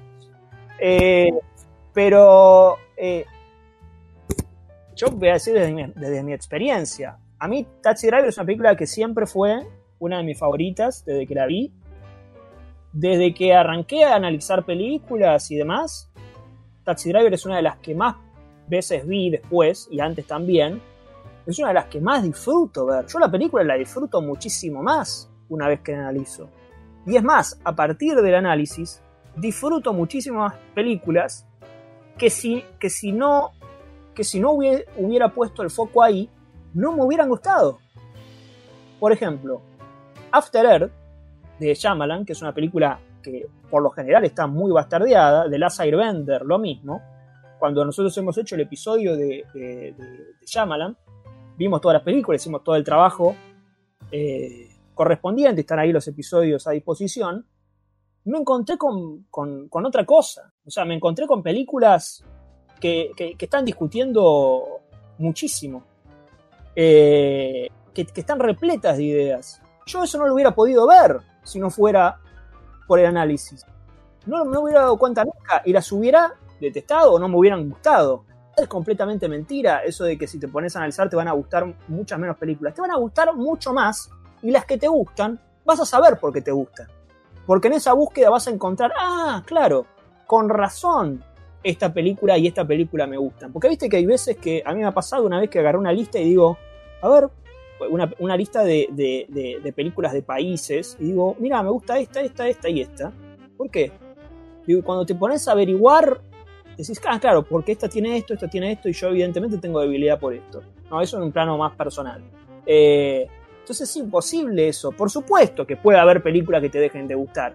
Como, como, como lo hay en el orden de la vida, ¿no? Como lo hay con una película que volvés a ver y no te gusta más porque pasaron 5 años o pasaron 10 años y, tus gustos cambiaron. Si estamos cambiando eh, todo el tiempo de, de, posición. Y ese es otro tema. Abrazarse al gusto es un problema porque es imposible confiar en nuestro propio gusto. Es imposible, si todo el tiempo estamos cambiando de decisión. Si uno no confía ni en su propio gusto, ¿Por qué el gusto va a ser determinante? Lo mismo sucede con la, con la experiencia, como cuando se dice, bueno, esta película, que yo creo que también es, es, es, es una trampita, ¿no? Por ejemplo, hablemos de, puede ser eh, un... ¿Qué película puede ser? Se me ocurre Inland, Empire, pero... Eh, bueno, Inland Empire, a mí me gustan algunas películas de Lynch, esta no, pero Inland Empire, viste que se dice, bueno, te gustó la película y es una experiencia. Todas las películas son una experiencia. Yo, ¿qué, ¿No es una experiencia ver Vértigo? ¿No es una experiencia ver, eh, no sé, eh, La Bruja de Ipswich? ¿No es una experiencia ver eh, El Graduado? Por supuesto que es una experiencia. No, no, no, no es un fundamento para la película, ¿no? O sea, vos podés decir si, si te gustó o no te gustó, si es buena o es mala, pero no, no sirve decir, bueno, es una experiencia, ¿no? Porque digo, es ponerla en un lugar donde prácticamente se estaría diciendo, por más que no se quiera, que las otras películas que parecen que podrían tener narrativas entre comillas lineales, por ejemplo, porque hay películas que no la tienen tampoco y que no, no se las describe de esa manera, no son experiencias y, es un poco triste porque eh, el cine, que es eh, arte visual por excelencia y que tiene todas las, es como la conjunción de todas las artes, invita muchísimo a, pensar las películas. Esta idea equívoca, a mi parecer, de voy al cine a... Esto lo dice muy bien eh, Seba de Caro. No me acuerdo cuándo se lo escuché decir, pero, lo, pero se lo escuché decir una vez, de esta idea equívoca de de, decir, bueno, voy al cine a desconectarme de los problemas. Voy al cine a desconectarme un rato, voy a desconectar. Y en realidad el cine es donde más tenés que estar conectado, porque si no estás conectado con el cine, ¿a qué estás conectado? ¿A la boleta de luz? ¿A lo, que dicen en la radio? Eh, ¿A lo que te dice el tachero del clima? Digo, el cine es donde más tenés que conectar, es lo que te... Eh, es, parte de lo que es parte de lo que de lo que te forma, ¿no? O sea, es parte de lo que, lo que uno puede leer en el cine, es también lo que uno puede leer en, la vida. Es casi un ejercicio en ese sentido de preparación. Es casi como que te genera, te genera anticuerpos. Digo, salís más preparado si lo, si lo sabes utilizar bien. Eh, y, bueno, y si no lo sabes utilizar bien, bueno, está perfecto, pero me parece que sos más proclive a que, a que te pase por encima el, colectivo, ¿no? O sea, a, no ver el semáforo, eh, a, rojo, ¿no? Eh, a seguir con los auriculares caminando. Digo, un poco eso me parece. A estar un poco más precavido. Esto que decía Blowout. Bueno, Blowout, ¿qué te está poniendo en escena? Los medios de comunicación, la policía, eh, digo, la política, y te está diciendo, bueno, no puedes confiar en ninguno. No puedes confiar en ninguno, y eso es un tipo común como puede ser cualquiera de nosotros. Eh, con un final que no lo voy a decir por si no vieron la película. Digo, todo lo que está diciendo la película ahí es, es, una patada en la cara y no lo está diciendo de, manera mega recontra explícita, que eso es algo que podemos hablar. Mega recontra, las películas que hablan mega recontra explícita que se ven tanto hoy en día. Un poco lo dijimos con Moonlight, pero bueno, hay muchas de esas películas. Eh, o sea, que, estas son películas Blowout, qué sé yo, y no sé cuántas otras, eh, que, bueno, que toman por inteligente al espectador porque creen que el espectador puede, puede ver un poquito más allá, ¿no? Y, que al mismo tiempo pueden ofrecerte una trama universal que cualquiera puede entender, porque no es que, ah, bueno, el espectador puede ver un poquito más allá, pero le pongo en pantalla, eh, no sé, un mono con un balde y una serpiente y un arco iris como para que el espectador diga, uy, ¿qué es esto? Bueno, sí, obviamente el espectador va a pensar, uy, ¿qué es esto? Pero eso dentro del contexto de la película no tiene ningún tipo de sentido. O sea, dentro de la película no tiene sentido. ¿Se entiende lo que estoy diciendo, no? no, no, porque no es una escena que tiene sentido dentro de la película y que a su vez tiene otro sentido.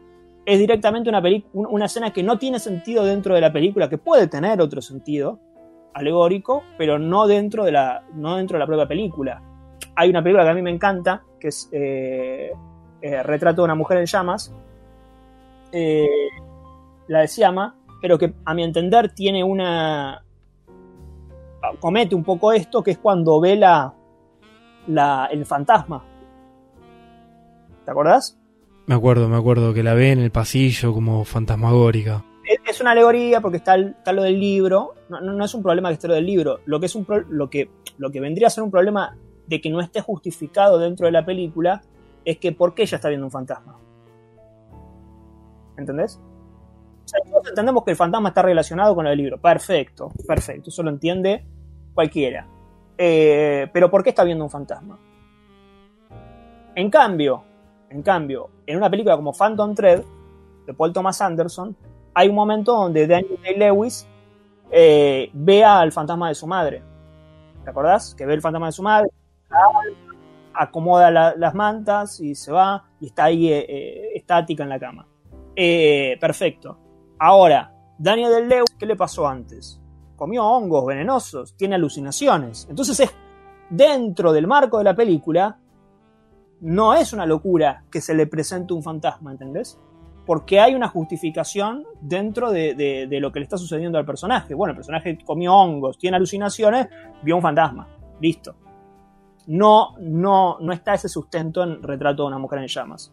Bueno, esa es la diferencia una diferencia, me parece, eh, sustancial entre lo que sería algo dentro del marco simbólico, que es algo justificado dentro de la película, que puede ser otra cosa, a, algo alegórico, que es algo que aparece ahí de la nada, pero que no tiene, no tiene sentido dentro de la propia película. Digo, no, tiene un justificativo de que ella vea a. Un justificativo desde la lógica interna, digo, no, no.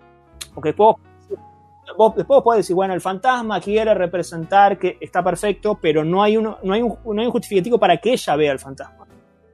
No, no, tomó ninguna poción, no se fumó un porro, no, no. Y, no jugaron la Ouija antes, no, no, ¿entendés? No, no hubo ese, ese, eh, ese vínculo. claro, exacto, sí, sí, sí. Igual son, es una película maravillosa, ¿no? Eh, pero lo marcaba por ejemplo.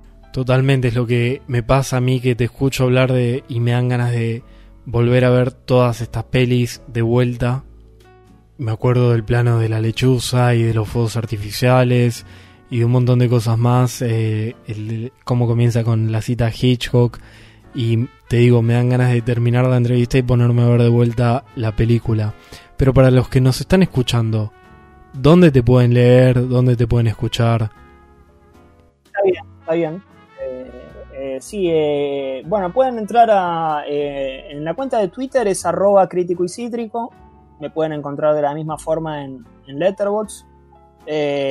si les interesa escuchar los análisis de películas en el podcast, que es Cracosia Podcast, hay episodios desde películas, como decía antes, súper contemporáneas, hasta, no sé, películas de 40, 50, hasta películas de, ah, no sé, Aida Lupino, hasta Burning, hasta eh, Rec, eh, no sé, súper variado en ese sentido. Eh, pueden buscar el, lo que más les guste y, prestarle una... darle una oportunidad y, bueno, después están los, cursos que hacemos. Tenemos un, hay un curso de, análisis de escenas eh, que con a sala llena, eso se lo tienen que pedir a sala llena. Mandan un mail a cursos.salayena.com.ar o, o un mensaje privado a la cuenta de, Twitter de sala llena. Eh, eso es un curso de cuatro, cuatro, clases de hora y media donde básicamente se, se enseñan herramientas para analizar y después están las masterclass, que esas las manejo yo. Me pueden mandar privado por mi cuenta de Twitter. De hecho, yo la cuenta de Twitter eh, siempre tengo el mensaje privado eh, abierto, siempre abierto, eh, ante cualquier consulta, cualquier consulta, ¿no? No solamente de esto, hay consulta de cine, me, a veces, va, muchas veces me mandan mensajes privados y no, me quedo hablando horas y horas con, con, gente que no conozco. Así que no hay ningún problema con eso, estamos para eso. las masterclass son una de One Upon a Time in Hollywood, otra de Burning, otra de Magnolia. Eh, son, tienen una duración de dos horas y media, tres horas eh, aproximadamente. Eh, creo que la de Magnolia dura cuatro, bueno, por ahí. es una clase ya previamente grabada, ilimitada, o sea que una vez que la accedes puedes verla cuantas veces quieras durante el tiempo que quieras. Y después hay un curso que damos con, que dimos con Pedro Seba. estas masterclass también son con Lucas Rodríguez eh, un curso que, damos con, que, dimos con, Pedro Seba muy, eh, muy para, este, para este momento de David Fincher, que consta de tres clases de hora y media, donde es el primer curso, eh, creemos que es el primer curso en Latinoamérica de, David Fincher. ahora está el de José Tripodero, pero bueno, estuvo primero este, o sea, creemos que es el primer curso. y, y, bueno, nada, o sea, si le gusta Fincher, está, está buenísimo. Eh, para, para como previa para Mank o para ver para después de Mank, qué sé yo, no sé, eso lo decide cada uno, pero más o menos. Para ir terminando, tres pelis que recomiendes y una que te guste un poquito más que las otras tres. Bien. Bien. Tres recomendaciones y una que, o sea, eh, la otra sería como el primer o sea, sería como algo muy... Bueno, está bien. Está bien. Eh, tres recomendaciones. Voy a ir con... Eh, una es Marathon Man, de John Schlesinger, película protagonizada por Dustin Hoffman, un thriller setentoso, violento, como se dice, de esos que ya no hay, de esos que ya no se hacen, porque siempre está, está bueno recordar lo que... Recordar, no, ir a esa época, ¿no? Porque esta idea eh, medio chota, ¿no? De películas nuevas, películas viejas, no existen las películas nuevas, las películas viejas. O sea, no, no, no existe ese, ese, término. De hecho, hay películas que salen ahora que técnica, que, que, en algún sentido son viejas, digo, por lo que retratan, por cómo piensan o por cómo, ¿no? Entonces, si tenemos películas del 40 que piensan como en el 2020, bueno, no, no, es medio injusto decir películas viejas. Eh, hay películas que viste y películas que no viste, listo. Marathon Man, enorme, enorme thriller eh, que también está un poquito tapado, si bien es un clásico, eh, un poquito tapado porque en los 70 hubo de todo. Me parece que, que, es una película increíble, ¿no? Increíble por todo lo, toda esa... Eh, es también una película de conspiraciones como Blowout, así que si le gustó Blowout probablemente le, guste Marathon Man. Eh, segunda vamos a ir con una de terror, eh, que es May, May de Lucky McKee. Lucky McKee es un director de terror de cine independiente que tiene un par de grandes películas. May es una de ellas, The Woman es otra de, de Woods es otra, eh, es un gran amante del cine de terror. Eh, May, en May hace una, una, especie de, de, relectura de Carrie, de Brian De Palma, eh, y mm, obviamente más, si querés, dentro de, un contexto adolescente rural, moderno, y también es una película un poco más tapada, podría haber recomendado The Woman, pero, pero siempre la menciono, así que prefiero ir con May. Y en tercer lugar, hablando de relecturas, Cold in July, de Jean eh, se llama. Es una película que vi hace muy, muy recientemente. Me pareció increíble. De hecho, acá eh, es una película que yo había visto y no, no, no sé qué me pasó.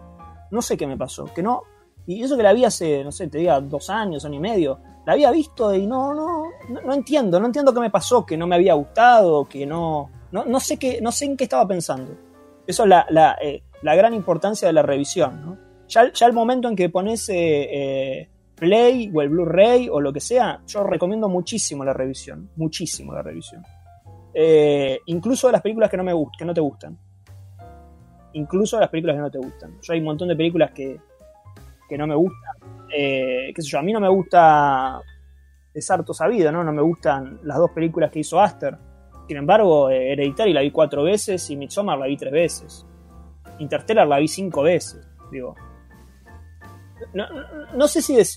Digo, no lo digo ni con orgullo, ni, ni, ni como mérito, sino que, me, me, resulta interesante el, eh, volver a verlas y ver si realmente es así y, ponerme en cuestionamiento a mí mismo. Ni bien veo una película y pienso que, que, no me gustó, lo primero que hago es buscar críticas positivas para ver si para ver qué piensa el que está del otro lado, a ver si a ver si hay algo ahí. Entonces me parece que, que es un ejercicio de uno aprende, ¿no? Si uno va y lee siempre los que están de su lado, bueno, digo, es muy cómodo. Me parece que no, que, no se avanza mucho. Así que recomiendo mucho la revisión, eh, incluso para las películas que, que a uno no, le gustaron, o que también te puedes encontrar con películas que te vuelven a gustar, o que te terminan gustando, como puede ser Colin July, que es una especie de relectura de Hardcore y de Rolling Thunder de Schrader. Eh, enorme, enorme. Es buenísimo hacer el ejercicio de ver Hardcore y Rolling Thunder y ver cómo las relee Colin July. Porque releer no es copiar planos. Copiar planos es copiar planos. Digo, es un homenaje que puede ser muy lindo, que está muy cerca de lo que decía Fareta de la cinefilia, ¿no? Porque copiar plano no significa tampoco entender una película. Digo, copiaste un plano. No. Eh, o sea, es un buen ejercicio, pero no, no necesariamente eso está poniendo en discusión lo que. Voy a ir con un ejemplo, a ver si me, si me lo permitís. Eh, para, que se, que se, entienda la diferencia.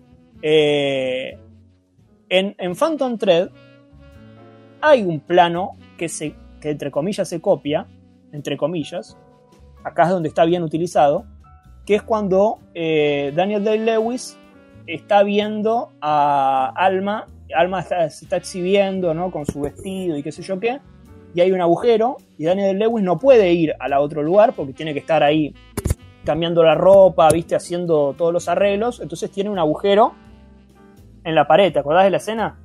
Que hay un, agujero, en la pared y él asoma el ojo, obviamente, eh, el plano es idéntico, pero obviamente que retrotrae a Psycho, ¿no?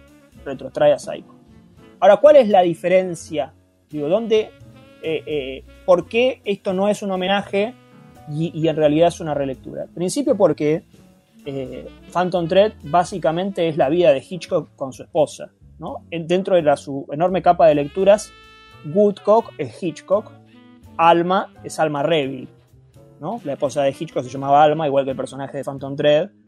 Eh, Alma eh, trabaja para, para Woodcock como Alma trabajaba, era la guionista de Hitchcock. Bueno, la amante que tiene, la amante que tiene eh, Woodcock en el comienzo se llama igual que una de las de las, eh, de las que se decía que eran pareja de Hitchcock. Bueno, es, es, básicamente la vida de Hitchcock, pero, pero no en forma autobiográfica, porque sería muy aburrido si fuera en forma autobiográfica, sino escondida debajo de una trama universal de amores eh, tóxicos. y el momento en el que él está viendo ¿Cuál es la gran diferencia? Te pregunto a vos, Pablo, a ver si en vivo lo podés eh, dilucidar. ¿Cuál es la gran diferencia con ese plano de, de Psycho de, de, Norman Bates y Marion Crane? Me acuerdo de los dos planos en las dos películas que estás diciendo, pero quiero escuchar cuál es la diferencia. Bueno, bueno, eh, que la gran diferencia es que Marion Crane en Psycho no sabe que está siendo espiado. Marion y, y, Alma le devuelve la mirada. Están empatados. Exactamente. Alma se sabe vista y no solo se sabe vista, sino que le responde la mirada. Es un juego de dos, no es un juego de uno. Como, toda la película, ¿no? Que es básicamente el arreglo que hacen, es, es todo un juego de dos. Bueno, vos haces esto, bueno, vos me, me, me, envenenás y yo te cedo esto, ¿no? Es un juego, es una competencia de poder, por eso todo el tiempo están hablando de juegos y de competencias y de, la competencia de miradas, eh, cuando ellos están mirando, cuando él está dibujando y la otra le está haciendo la comida. Eh, bueno, es una película eh, enorme, pero bueno, esa es la gran diferencia, ¿no? Porque a veces, justamente como decís vos, se, se, tira el plano ahí en Twitter, bueno, mira, Psycho y Phantom Thread. Y eso sería quedarse en lo superficial. Por supuesto que primero tenés que notar eso para después ir a qué, hacia dónde apunta. Pero si nos quedamos simplemente con eso, y nos está, nos está faltando lo importante, ¿no? Que es, bueno, ¿cuál, está bien, pero ¿cuál es el motivo? Porque eh, Paul Thomas no es un tipo de, voy a poner, voy a poner un póster, ¿no? no voy, a, voy a colgar un póster y listo, que aparezca ahí. Eh, eh, también es una forma de, de, de decir, de, de, de, decir a partir de películas de, porque también hay de Rebeca, también hay puntos en común con Foreign Correspondent, como voy a contar la, la vida de Hitchcock como si fuera una película de Hitchcock. ¿Se entiende, no? O sea, porque eh, incluso la película está estructurada entre eh, sorpresa y suspenso. Sorpresa y suspenso. La primera hora y media, si querés, puedo decir que es eh, sorpresa cuando ellos se conocen y no saben cómo se manejan, etcétera, etcétera. Una vez que nos damos cuenta que ella está queriendo envenenar, la película se transforma en suspenso. Incluso eso está dividido a partir de qué? De la escena en la que Daniel Day-Lewis recibe una sorpresa de Alma, que es la escena sorpresa que le hace, que le pide a la hermana que, se vaya del lugar. ¿Te acordás? Y le molesta eso, le molesta. Y a partir de ahí ella cambia su, modifica su actitud y la película se, transforma ya en una película de suspenso. Y esa es la gran diferencia que hacía Hitchcock con la, bomba abajo de la, mesa, ¿no? La, diferencia entre sorpresa y suspenso. Y justamente Woodcock odia las sorpresas porque él es alguien de suspenso. ¿no? Hitchcock odia las sorpresas porque es de suspenso. Bueno, se puede hablar mil horas ¿no? de, Phantom Thread, pero bueno, esa es una, una, diferencia entre. Por eso decía, si ven Colin July y vieron antes Hardcore y Rolling Thunder, Rolling Thunder escrita por Schrader y Hardcore escrita y dirigida por Schrader, es un buen ejercicio. Eh, pensar, eh, pensarlas eh, ambas. y la... Esas fueron las primeras tres elecciones de Crítico y Cítrico, pero vamos a una cuarta, que esta es la que te gustó un poco más. Bien, bien. E, esta es una película que, que obviamente recomiendo muchísimo. No voy a decir una película histórica, porque si digo una película histórica, digo Taxi Driver, digo Texas Chainsaw Massacre, digo eh, bueno, las películas que siempre menciono, eh, Graduado, Cat People, qué sé yo. Pero voy a decir una película que, que, no había visto nunca hasta este año, eh, que me parece un, noir increíble, un noir increíble amarguísimo, amarguísimo, que ahora va a tener su remake, hecha por Guillermo del Toro, la cual me da un poco de miedo, la verdad es que me da un poco de miedo porque... No, porque del Toro del Toro es un tipo como muy optimista. De hecho, él, rechazó Seven. Rechazó Seven porque le parecía como muy amarga, muy, dice, y a mí me gustan las cosas luminosas, dice. Y bueno, no, la verdad que no, no me parece que sea el indicado a priori para hacer la remake de Neymar Ali de Edmund Goulding del año 1947. Una película que tira bombas por todos lados, que es oscurísima, oscurísima, con personajes protagonistas antihéroes totales. Es eh, eh, el juego que da entre la fe y la ciencia, entre los chantas en ambos lados. Es, increíble esa película. Recomiendo que la vean. Eh, porque. No, no. Y, recomiendo también que vean mucho, mucho cine negro. Porque realmente en la década del 40. De 40 entre 40 y el 58 eh, de, Hollywood son películas que están repletas de recursos, películas súper modernas, eh, espectaculares. Digo, recomiendo también Party Girl de Nicolas Rey, que es casi como en el cierre. Eh, otra película de la que quiero ya tener. de esa, hablando de póster, quiero el, el, póster. Quiero, quiero marcar el, Sí, no, porque Party Girl es, es descomunal. Todo lo que hizo Nicolas Rey es descomunal.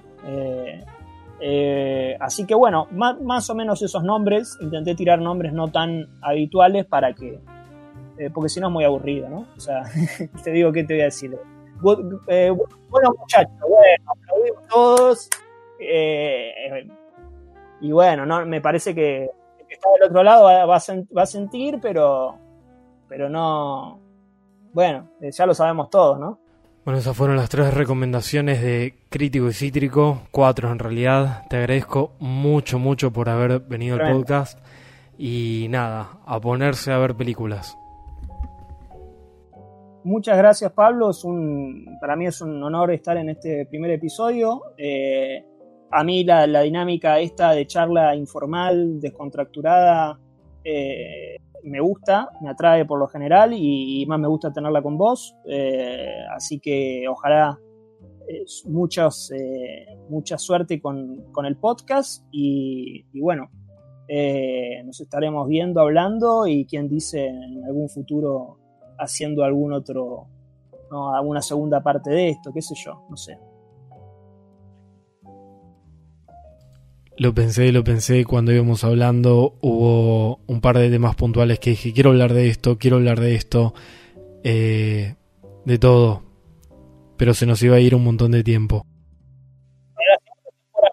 El primer capítulo de la segunda temporada, ahí nos vemos de vuelta. Me encantaría, te lo tomo, quiero una secuela de esto. Yo creo que podríamos estar hablando 5 o 6 horas fácil. Sí, sí, sí. No, no, hablamos, no, hablamos, mucho de corrección política. Quedó ahí un tema candente. Te agradezco de nuevo y agradezco a todos los que nos escucharon hasta acá. Los invito a que lean y sigan a Crítico y Cítrico. Y si les gustó este episodio, pueden compartirlo, pueden dejarme algún comentario y también alguna sugerencia para futuros episodios. Así que nuevamente, gracias crítico, gracias a los que nos escucharon. Esto fue el primer episodio de Cine con Planos. Soy Pablo Planowski y los saludo hasta el próximo encuentro.